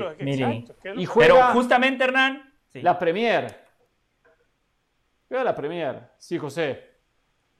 Que solo para decir algunas cosas, ¿no? Justamente por ese argumento de que Raúl Alonso Jiménez es fijo independientemente del contexto, ahí en la misma bolsa entra Rogelio Funes Mori. Independientemente de lo que nosotros pensemos, así lo ve el técnico.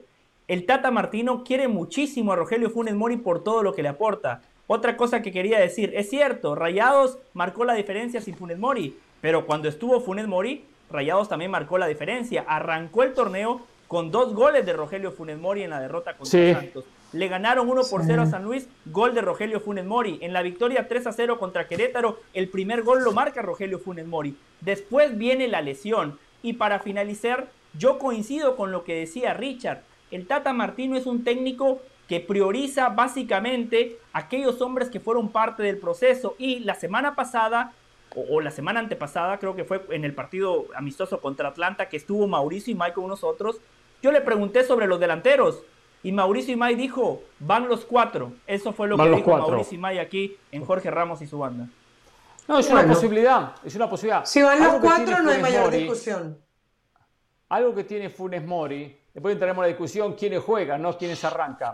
Yo también lo veo muy cerca del Mundial. ¿eh? Solo hago la pregunta, dada esta, esta circunstancia, dado, este momento de dos que van en alza, que van mejorando, y un poco este Funes Mori que, bueno, que entramos en la recta final y que no, y que no está jugando. Pero bueno, habrá que, habrá que verlo. Eh, hay un tema a favor de Funes Mori que acá lo he mencionado y no es un tema menor, que es la altura. Eh, de los cuatro, el más alto es eh, Jiménez. Después viene Funes Mori. Después Santiago Jiménez. Y después el propio Roger Martín. sí, el, Chaquito es el, segundo, el tercero. Y el cuarto, Roger Martín. Ah. Henry Martín. Es el cuarto. Henry Martín. Henry Martín. Hernán, otra cosa. Porque, espera, espera, Carol, dame un segundito. ¿Por qué menciono esto? Porque los técnicos miran estos detalles, son goleadores. El 9 siempre tiene que marcar que eh, en, la propia área, en la propia área, la pelota parada. Tiro de esquina, tiro libre, tiene que retroceder. Es fundamental jugadores altos. Contra equipos europeos, contra Polonia, es muy importante el futbolista alto. Y contra cualquier selección, tener un jugador que tenga la posibilidad de, buen cabezazo, que tiene buen cabezazo Funes Mori, ¿eh? es mejor cabeceando con la pelota en los pies. Es, muy importante en el Mundial, la altura, porque hay muchas selecciones con centrales muy altos. es ahí donde no se puede apostar siempre a la pelota a ras del piso. De eso también lo miran los técnicos, defensivamente y ofensivamente. Y Jiménez tiene la ventaja, es el más alto de todos. Entonces, eh, ese trabajo hay que tenerlo en cuenta en una Copa del Mundo, eh, porque después de cabeza un equipo queda, queda fuera. Eh, porque de cabeza se puede hacer la diferencia. Cuando no hay ideas por abajo, el jugador tiende a meter la pelota aérea al centro y tener un jugador alto es fundamental. Sí, Carol. Claro. Eh, Hernán, yo creo que no podemos poner en la misma bolsa, como decía Richard y José, a Rogelio Funes Mori y a Raúl Jiménez. para, para el punto de vista Tata. ¿Por qué? Porque el Tata Martino hizo todo el proceso con Raúl Jiménez. Rogelio Funes Mori, que no se nos olvide que su debut fue el año pasado, fue el 4 de julio del 2021. Eh, eh, tuvo que pasar un proceso de nacionalización. Ha marcado un solo gol a nivel de, de eliminatorias con el Tata Martino. Entonces yo creo que si el Tata Martino en algún momento tuviera que escoger, no necesariamente va a poner a Rogelio Funes Mori como, sí, es parte de su proceso, es parte de su riñón, pero no a la misma altura de Raúl Jiménez. Y creo que muchas veces cometemos el pecado de pensar que Henry Martín no es parte del proceso cuando lo ha sido, cuando ha sumado seis puntos, cuando le marcó aquellos goles contra Jamaica, que probable, miren, hoy, hoy un Rogelio Funes Mori haciendo lo que estaba haciendo Henry Martin es indiscutible para el Tata Martino. Si hablamos de preferencia, es, verdad que Rogelio Funes Mori debe estar en las preferencias, pero cuando hablamos en la actualidad, tampoco el Tata Martino es ciego. El Tata Martino se da cuenta de lo que está haciendo uno y el otro. Se está dando cuenta que Rogelio Funes Mori ni siquiera está jugando. Entonces, la información de Mauricio Imay es muy válida, pero si hoy uno tuviera que hacer un podio en quién está mejor y a quién debería tomar el Tata Martino primero sería Raúl Jiménez por jerarquía, por donde juega, más allá de que no marque goles, Henry Martin, el Chaquito y de último Rogelio Funes Mori. Los momentos en el fútbol son muy importantes y Rogelio Funes Mori hoy está muy lejos de estar viviendo un buen momento.